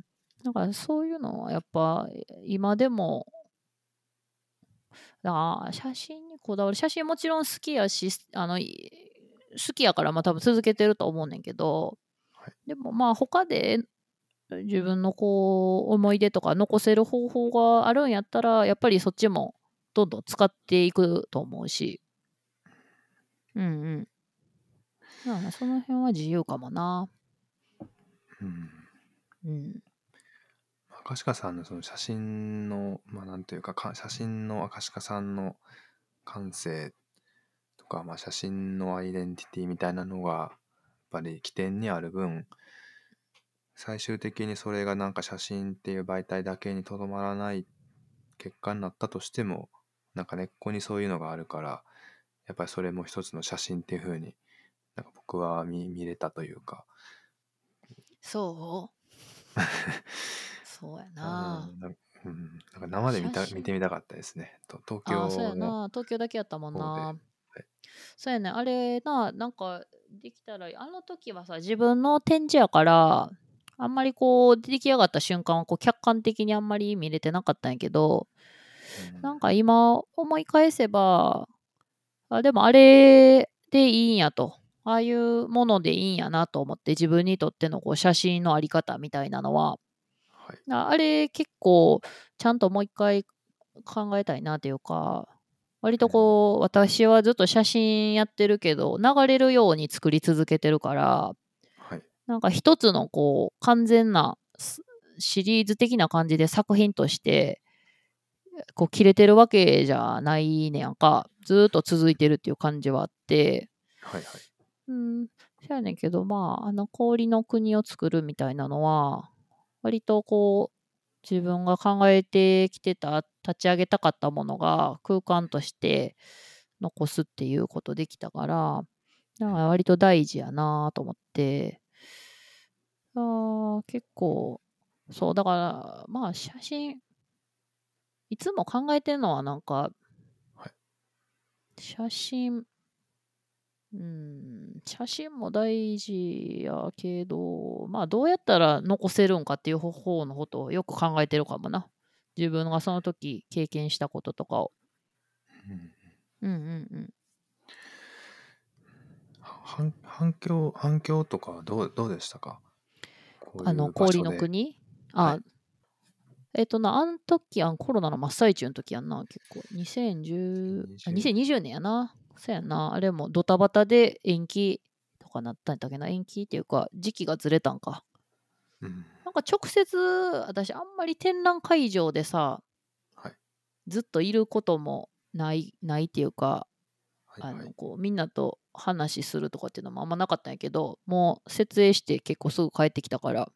あ実際まあい近い友人だからの感想しか分からへんけどな。うん。うーんなんかでもいろいろやな。なんか印象的な感想とか今うん思いうん。思い出せます、象、えー印象的な。結構さ、もうみんな私、友人らはさ、はい。感想とかあんまないわけよ。うん。ないっていうか、なんかもう、まやちゃんらしいねでもないけどさ、うんあんまりこう、なんか写真に対してはっきりコメントというのはないけど、なんやったかな？なんか言うてくれてんで、いろいろ。うん見てくれた人は、そら感想一応言うてくれるやん、みんな。はい。言うてくれてんけど、なんかみんな優しい意見やったな。優しい意見っていうか、優しいコメントくれたん覚えてるけど、うんあんまり覚えてないな。結構まあこの時と 5, 人か6人か、うん。えーのだったと思いますけど、まあ、一番こう、なんていうかインスタレーションっていう、うん。インスタレーション感もあるし、うん。そのなんかベーシックに写真を見に来る人からしたらその驚かされる風景だったとも思うんですけどね、うん。まあなんかそう。半分半分ちゃう。なんか、やっぱり、あそこの美術館でやる写真展、壁になんか書くとかあんまないやん。壁に足なんか書いたりしててんけど。うんはいでも、ああいうのじゃない写真をもちろん見たい人らもいるやろうから、あ、なんかまあ、あれが写真かどうかっていうのは、まあもちろん人それぞれやと思うし、なんかごちゃごちゃしてて見づらいっていう人ももちろんいるやろうし、何がしたいのかわからんとかさ。うんあそれはよくわからへんけど、難しいけどなんかこんなこう、うん大きな舞台でやっぱりすごいたくさん人を見に来るじゃないですか。うんうんだからなんかどんな風にこうそのそこでのうん。こうインプレッションというかこう 集まってくるもんなのかなって思って。ー。あまあでも一方でギャラリーなんかちっちゃいギャラリーみたいに感想カードとかはあったりするわけでもないですもんね。ーないなあ。いやし多分こうずっと多分美術館で割と人あの人からの感想をさあの聞こうと、ま、待ってる人っていうかそこの空間にいる作家さんとかも多分いると思うけど私がほんまに全然おらんかった初日とかぐらいか初日とトークでちょっと一回行ったとかそれぐらいかな、うん。えーだからあんまりこう直接何か聞けたりっていうのはそんななかったけど。ううんん。そうやな。いつももうとにかくほら自分が良いかどうかみたいなところの方が割とそっちの方が気になっちゃってとかうまくできひんかったらそっちの方がやっぱり気になったりとかして自分で反省点みたいな。うん。もうちょっと自分が思う感じにできるんじゃないかとかまあそんなバカ考えてるからお客さんがどうやったかというのはちょっと分からへん。感覚的にはでも学校でオープンスタジオみたいな感じとあんまり私自身は変わってないけどな。ただこうなんていうん作品を学装してもらったりとかって私今まで自分でほとんどしたことなかったからはい。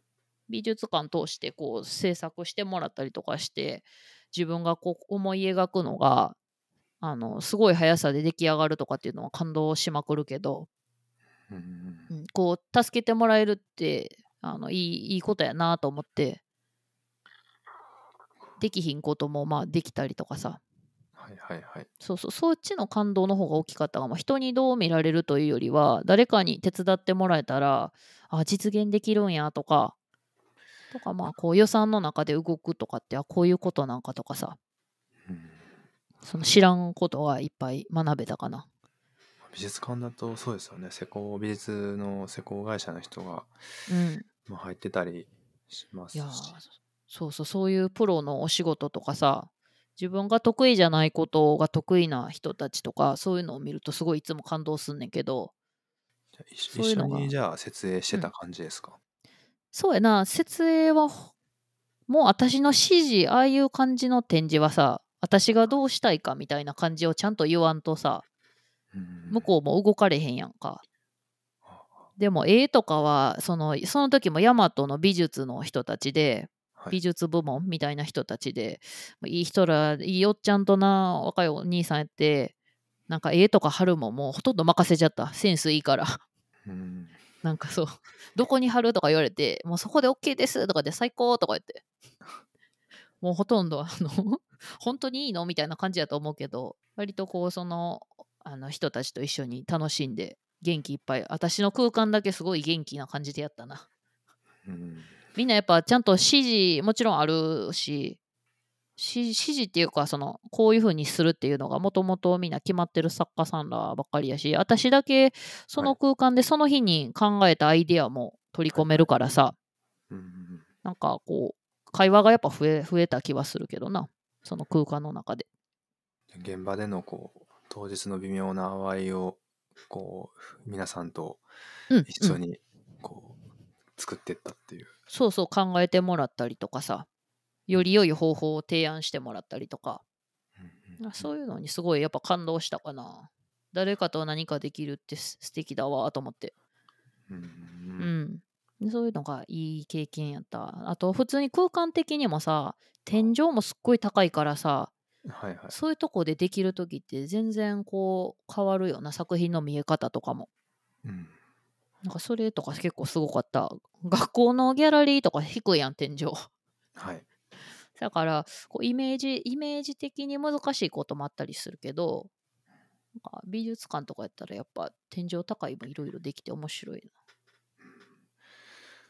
そうですね特に赤鹿さんの場合な空間がすごく作品においても重要な要素になってる印象はありますけど、な。天井が広る。がるっていうことはそれだけそのイメージの幅が幅も広がるっていうことですしねそうやな気持ちいいし僕もあのな。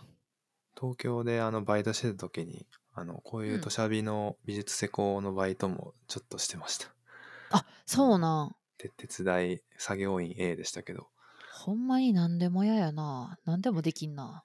いやあんまりできなかったんですけどいやでもなんか社員の人は本当にできる人ばっかりでしたねあこういう人らがなんか空間とか作る時にまあ味方にいたらこりゃす心強いわなあってうんちょっと傍から見て思ってましたねいやでも同じ経験ちゃうでも私と変わらんと思うでなんかそういう風に動く人ら見ることでさなんかそれがすごい大事な気がするから素晴らしい経験やそんなん。私なんか今やっと最近初めて見てあーすごい仕事があるんやなと思ったけど。うん。うんうんうん。いや、ね、プロプロですよね。なんか単純に壁に貼るも、ねうんありますけど、うん。こうなんか電気系の配線やらその、うん。なんかちょっと特殊なインスタレーションの時のこう、うん。なかの強度とか安全性とかうんなんかいろいろ結構緻密に考えていく必要が美術館あるんでしょうけどそういうのをちゃんと網羅してる上でなんかやってるみたいなプロだなみたいな。そうよな。なんか、ライティングとかもやけど、もう全部感動しちゃったわ、いろいろ。その道のプロの人たちがいることで、こう、手なんか一つ出来上がるんやって、こう、改めて思ったけどな。うんあでもなんか、いい、あの、学芸員さんもすごい優しいっていうか、いできるだけ私にこう、自由にやってくれていいよという感じでうんやったから、そうそう、楽しませてもらったな。石石田石田さ石田さんんですか、石田さんっていうね、そうそう。うんあら、で、出会ってよかったよな。出会えて、こう、なんか、ほんまに、何の指示もあんまりなくて、かほんまにひ四角い空間与えられて、赤柴さんはここは自由にできるとこだからみたいな感じで、はいはい。あの、うんまあ、いい感じでほったらかしてくれた感じやな。うんうん実際にその石田さんからうん。展示の声がかかるんですか？どういうそうそうそうそう、石田さんが学校まで来てくれたの覚えてるわ。私のそういう様子を見に。えそう。なんか過去に一回なお会いしてんねんけど、もうかなり前に。ーで、なんかその時のこと覚えては、覚えててくれてたみたいで、うんうん何年かぶりとかに、そう、様子を伺いに来てくれて、大阪で。うん。えーで、こう、展示の話が進んでいくっていう感じやったけど、すごいなんかおとなしそうな優しそうなあね面白いで。おとなしそうに見えるけどだいぶあの濃いくて面白い人やったであそうなんですか。面白いもうなんかあのすごあのもともとそのあの美術館現美に貼ったんかな？げ現代美術館の方東京のはいはい。まあみんななんかいろいろ移動してはるやんかそのだからだからいろいろ写真だけじゃないものとかも多分担当っていうかしてはったやろうからうーん。なんかいろいろ話しててめっちゃ楽しかったけどな。うん。あれなんか普段学芸員の人と、まあ、接する機会、まあ、僕とか全然ないので、なんかそうね。そうどういう世界なんやろうって。そうやんな。最初とかめっちゃ怖いと思ってしまうよな。怖いっていうかなんか 遠い存在というか。うん。でも全然やっぱり当たり前やけどみんなみんな一緒っていうかまあより良い展覧会も作りたいしきっと。うん。うん。なんか学芸員さんらも作家さんみたいな感じやな多分。アーティストと一緒で。どういう空間に作っ空間壁割る話聞いた時もそれだけですごいなと思ったもん。壁。壁面立てる？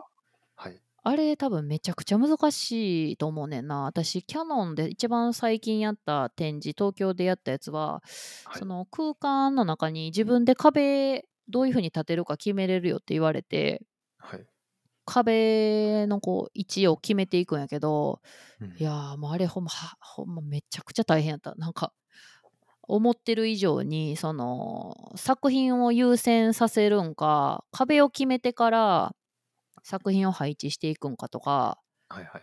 なんかどっか軸決めんとこう、壁によって全然その作品の見え方とか、うんやりたい空間の中での物語みたいなのが変わるから、あの、でっかい美術館で、こう作家たちがいろいろいて、どういう風に壁を作っていくかみたいなんとか、学芸員さん考えてはんねんけど、うんいや、すごいなと思って、それすごい感動したな。確かに美術館の壁動かせますもんね、大体。うん動かせるし作れるやん。うん、はいはい。壁をそのその展覧会によってどういう壁にしていくか。だからそれとかめっちゃすごいなと思った。思ってる以上に多分かなり難しいと思うん、普段考えないような時点から考えスタートしないといけないっそうそていう。う。なんか両方考えなあかんからさ作家さんが出してくる作品の感じもつかみつつうん。でもそれも不確かやったりするしせやねんけどもう壁自体はもう立てて回んとあかんからどういう風に壁位置作っていくかみたいな巨大な迷路みたいな感じちゃう、うん。パそれによって展覧会が変わるやろ多分。うん。うんあんなんもう学芸員さんの仕事なんやってあんまり分かってなかったから。感動しちゃいました。うん。まあ人が来てね、その人の動線流れをどううんうん。作っていくかっていうのは特に複数のて人の展示だったらなおさらその重要ですしね。そうやな。あそんなんがいやすごいいろいろ仕事たくさんいっぱいあるんやなと思って。なんかね学校の人たちもなんか写真の学科の人たちもうん。ねその写真家だけじゃなくてそういう学芸員とか美術施工とかうん。の道にももっとなんか開けたらいいのになってこう思ったりもします。ああみんなができるように。そうですね。なんか写真の関連の仕事もまあ意外といろいろあるよみたいな。うんうんうんうんうん。のがなんかもう少しオープンになるとまあみ椅子は椅子は少なそうですけどああなるといいなと思ったり、なんかまあいろいろできたらいいよなみんな。うん。と思うねんけどななんか一つと決めずいろいろできてもまあでもなその道みんな訓練いるもんないろんな。そうですね。僕も東京であの美術施工のバイトしてた時にうん。なんか同時期であの写真専門のインストーラーの人がいてうん。あのフリーでもともと PGI にいた人なんですけど、うんうん。そのフリーでや今は独立してみたいな人のたまにお手伝いとかもしてたんですけど、うん。なんかそのの何年後が後かになんか同じ道を志すわ結構僕より全然若い子がいて、あのその子今もそのフリーインストーラーとしてあのやってこうとしてたりしてまだ多分20前半とかだったと思うんですけどね。うんうん。だからまあ母数は少ないですけど少しずつこうそういう世代の人らにもうん。なんか単純に撮るとか作るだけじゃなくてそのなんかさ、うん、なんか写真周辺にも写真周辺のいろんな他の仕事もこうなんかやっていくぞっていううん気概のある人たちがまあ増えていくとよりその全体として豊かになっていきいくんだろうなって 思ったり。そうやな。そうやな。若い、うん、そうやな。みんなできて、そうね。受け継いでいくのかしら。うんなんか僕はまあいろいろやっても全然あの動きもとろいし 向いてないことがよく分かって、あのー現在に至ってるんですけど、うもうなんかいろいろやってみてわか気づけましたね。うん、そういうのもでも大事やんな。一つに絞らず。私もまだまだ分かれへんやん。だって、全然違うことを試してみたとき、そっちの方がものすごくスムーズに進む可能性もあるし。うん。うんうん。まあ、なんか新しくこれこういうことやってみたいとかあります？その写真以外で？写真以外なあなんかいろいろいつも思うんやけどななんかこう演劇で舞台立ってみたいとかさ例えば。ああ。こんなラジオとかも面白そうとか思うしさ。あーまあ絵とかももうちょっと描いてみたいなとかうんまあでもなんか全部その結局写真を作るためにそういうことが思いつくんやと思う。良い写真を作るためになんかそういう何か違う形で作ることにトライしてみるっていうかそれがまた写真に戻ってくるんじゃないかと思ってるからそういうひらめきみたいな感じで突然思い立ったりするんやけど、まあでもなかなか行動せえへんからそこまでじゃないんじゃないかしら。うん。なんか氷の国を作るで絵描いた時はどうしても必要やってんな自分の中で。絶対やらなあかんかってん絵を。うん。そう感じてんななんか。だそれぐらいじゃないと多分なかなか暇やから絵描こっかなみたいなそういう感じではあまりやる意味がなさそうやな私のは。やる意味がないというかうん。ちょっと逃げてるだけみたいな。写真が難しいから。うん。うん。あそれだけもそう軸に写真がどんとあるという。そうやな。課題みたいなのがいつも自分にあるな写真の中では。もうちょっとなんかこれできんじゃないかとかああいう風にいけるんじゃないかとか。うん。その課題はもう今も絶賛あるななんかそこまでこう、うん。そこまでしてこう写真がうん。赤鹿さんの中で大きいのってうん。なぜなんでしょうね。大きいっていうより単純になんか飽きてないだけちゃうまだ。ああ楽しいもん。なんかその苦痛ではないねんな。なんか考えるのも楽しいし、はい。なんかもうちょっとできんちゃうかなとか。うん。そうな悩ましい感じではなくて、まあ、難しいんやけどなんかこういつまでたっても探求心があるっていうかうん。あのもうそれこそキャノンの写真新世紀とかではい。あのフレーズで出てたなんか写真でできることは何だろう写真でしかできないことは何だろうみたいなのがいつもこうあったんやけどその感じちゃうかな。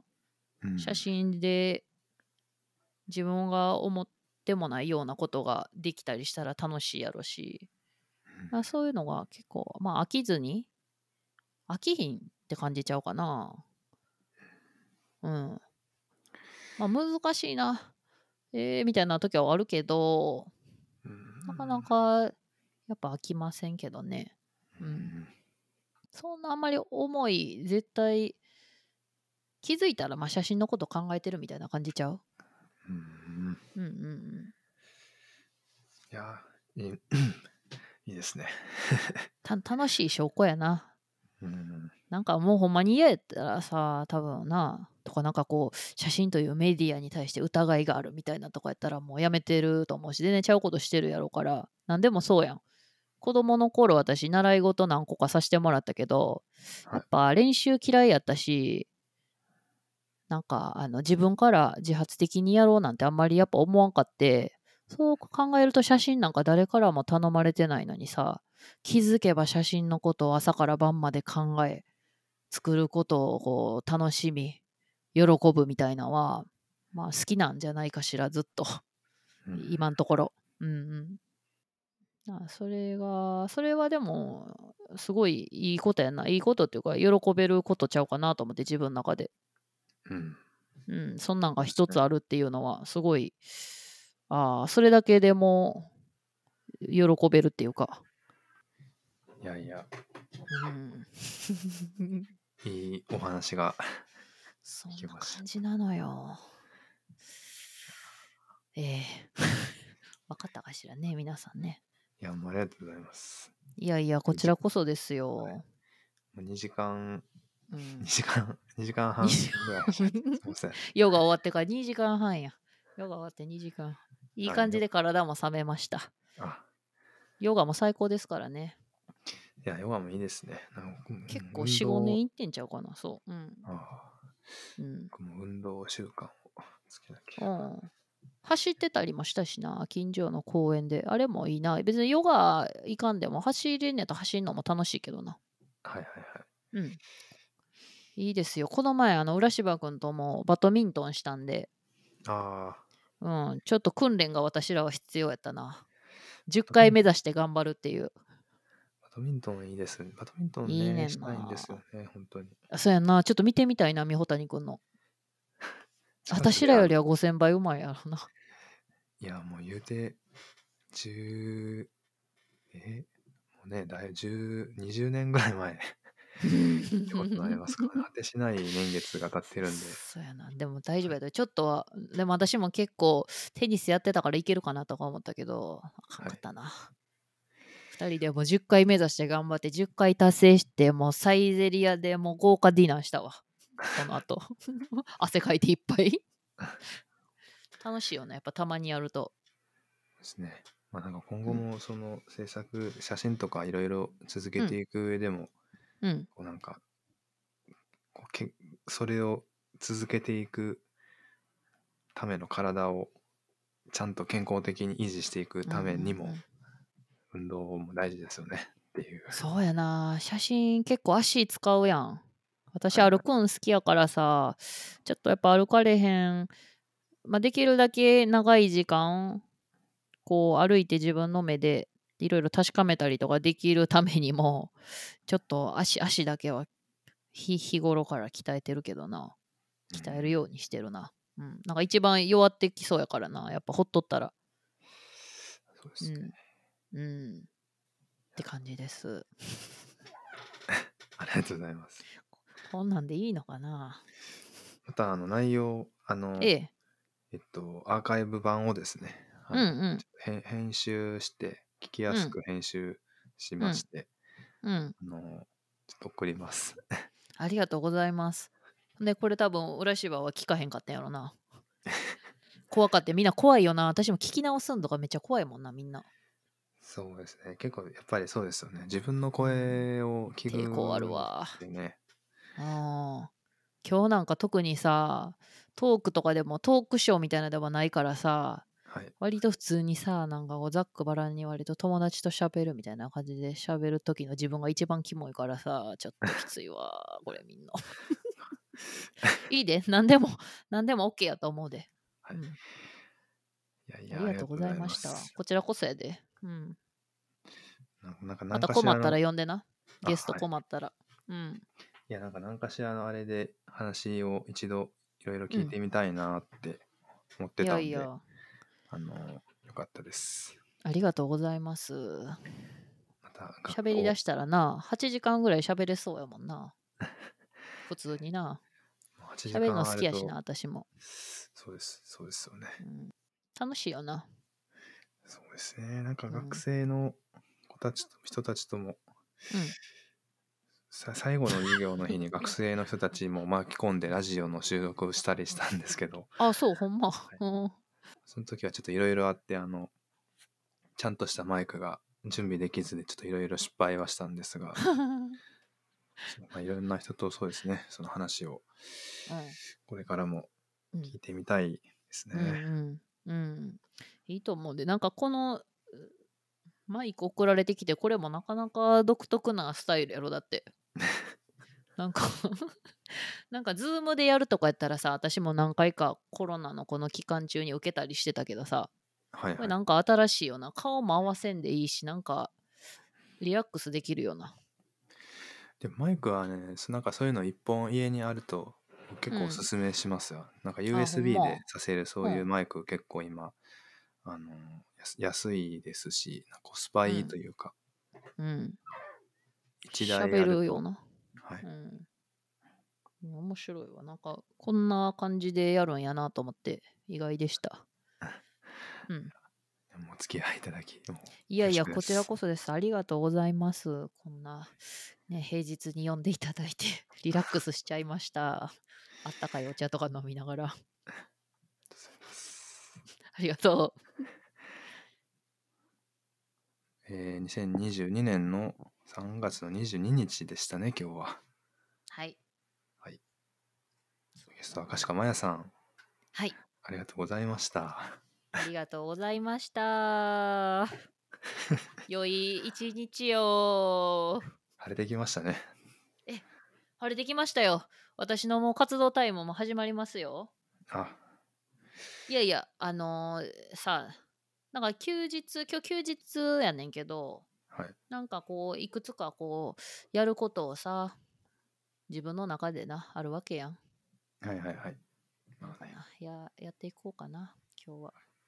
今後なんか直近で展示とかは決まっているんですか？ちなみに。なんかな、一個今年一応決まってるのあって、はいなんかでも、まだその、全然プラン、自分自分の中でまだ探りまくりで今、まあ、はいはい。今から、いや、ちょっと頑張ろうかな、みたいな感じかしら。に日本、日本ですか？国内であすか、国内でございます。うん何なんかでも最近、その未来のスケジュールみたいな、はい。に、なんていうんかな。あまり、こう、なんか、絶対にそれがきちんとあるみたいなんっていう保証みたいなんてなんか ない、ないというかさ、あなんかいつも未来のスケジュールはこうあるけれどもない可能性もあるみたいなはい。のが、もうこのなんかまあコロナもあってか分からへんけどまあいろんな世界の動きとともにいつも不確かな気がしてうん。まあなんかこういつもどっかこう頭の片隅にはないかもしれへんなみたいなのはいつもあるかも最近。うんうん、あるって言われてるけどないかもなとか。コロナきっかけ、コロナ原因でもあるんですかね？いやでもそんなこともないかな結構前からなんかその未来のスケジュールここでこれって決めてても絶対それが来るってなんでわかんねやろみたいなうん。まあなそのそう言いつつもいつもちゃんとそのスケジュール通りに動いてたりすんねんけどまあでもいつも何が起きてもおかしくないみたいな話かな。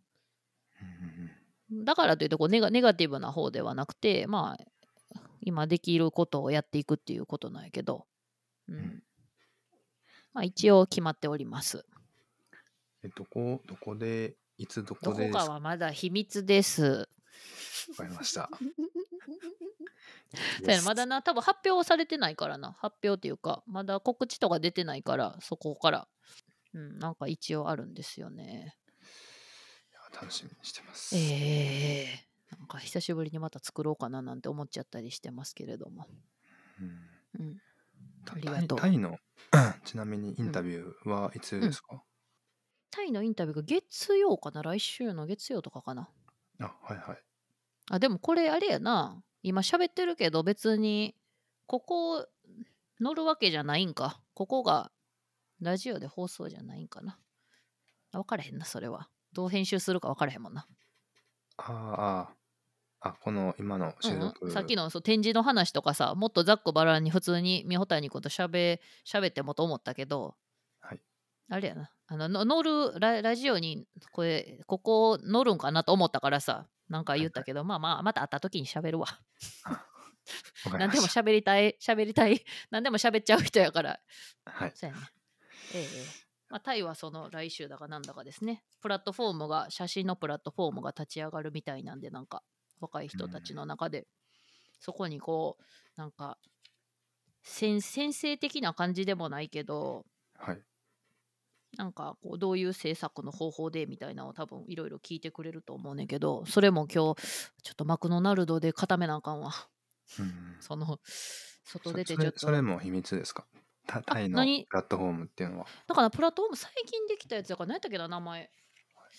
フォトフォトガーデンじゃないわ。なんか向こうのあれタイの言葉なんかな？なんか分からんけどフォトちょっと待ってよ、メール来ててんなさっきも。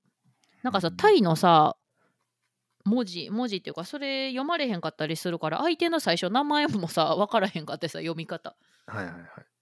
ちょっと途中から分かったよちょっと待ってよ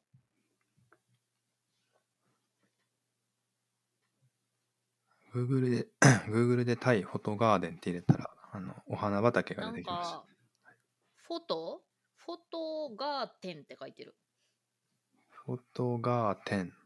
フォトガーテン。フォトは FOTO やね。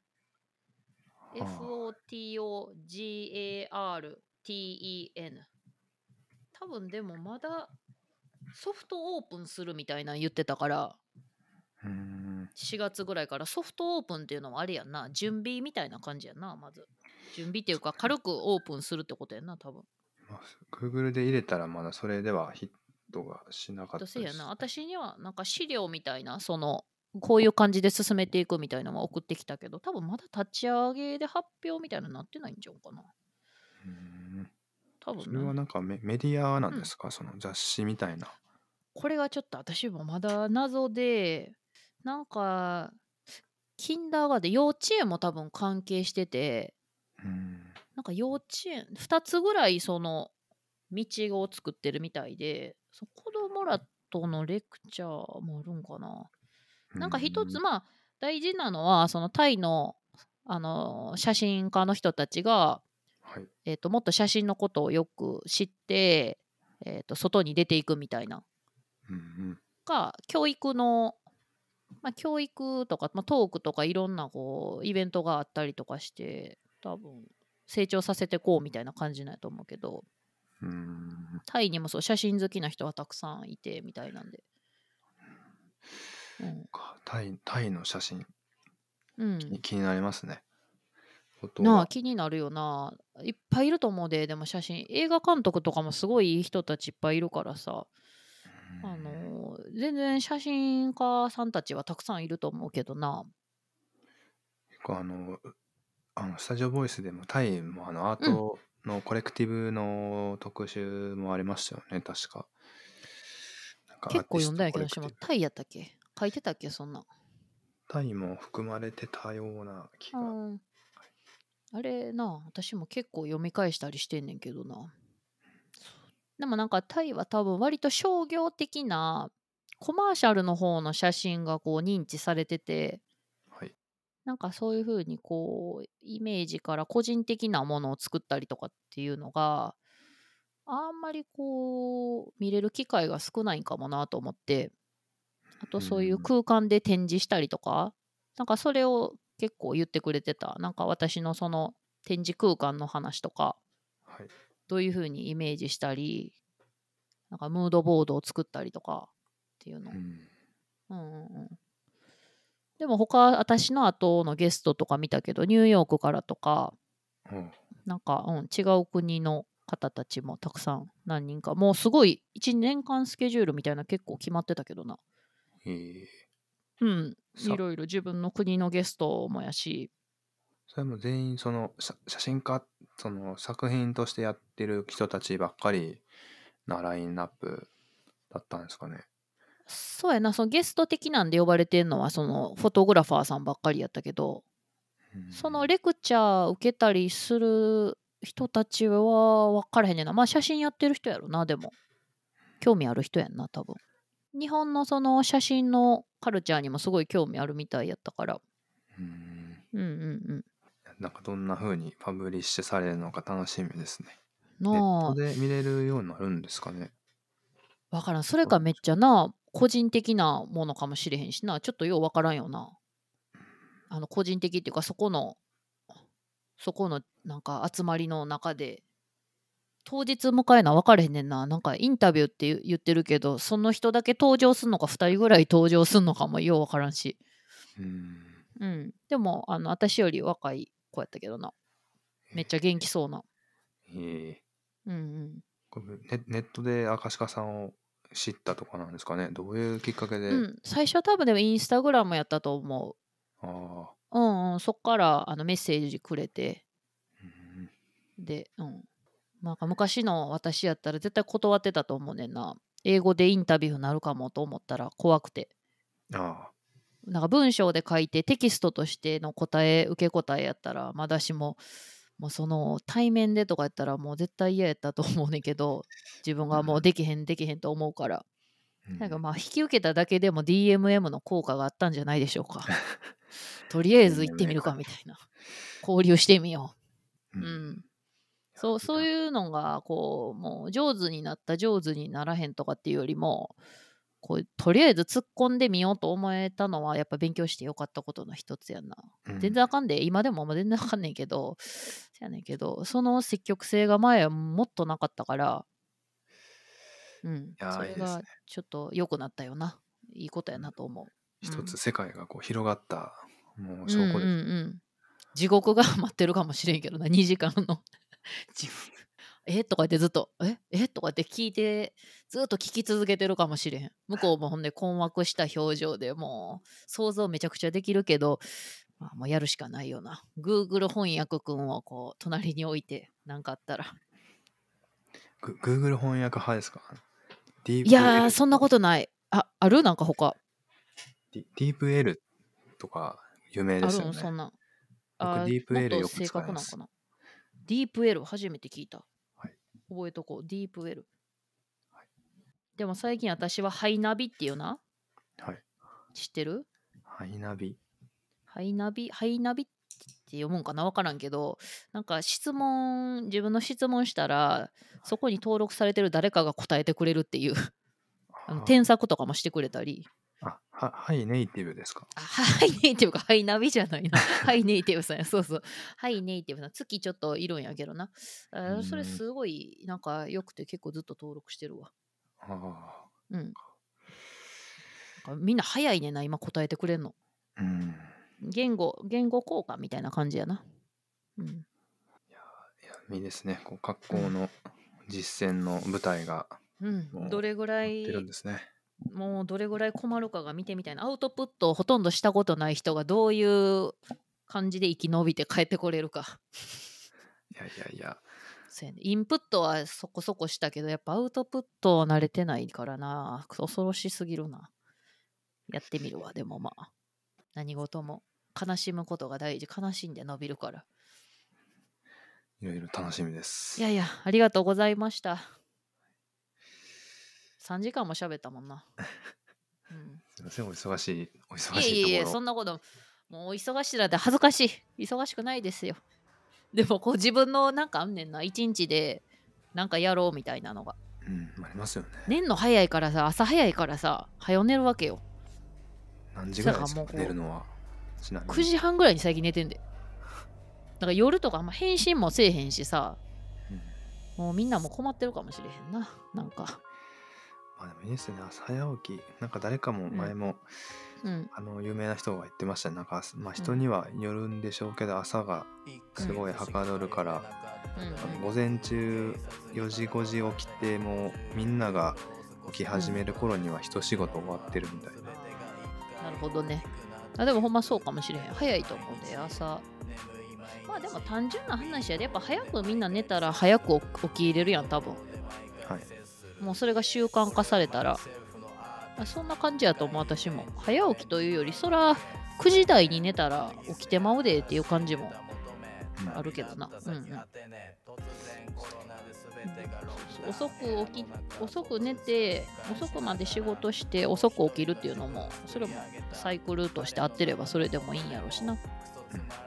私はたまたまもうやっぱこの1回サイクルに入るとやっぱ普通に夜眠たなるからさ朝起きてる分うんうんちょっとみんなとサイクルがずれずれてる感じはするけどええありがとうございまありがとうございます。いや、はい、もう、はい。はいこれはじゃあこのような感じで終わって大丈夫なんですかねそうですね。はい。うんうんまあ、あのーえ、はい。きょあのー今日のゲストは、かしこまやさん。はーい。ありがとうございました。明日の朝ごはんが今日も楽しみだわ。し食パンですか？そうですね。明日の朝も食パンにしましょう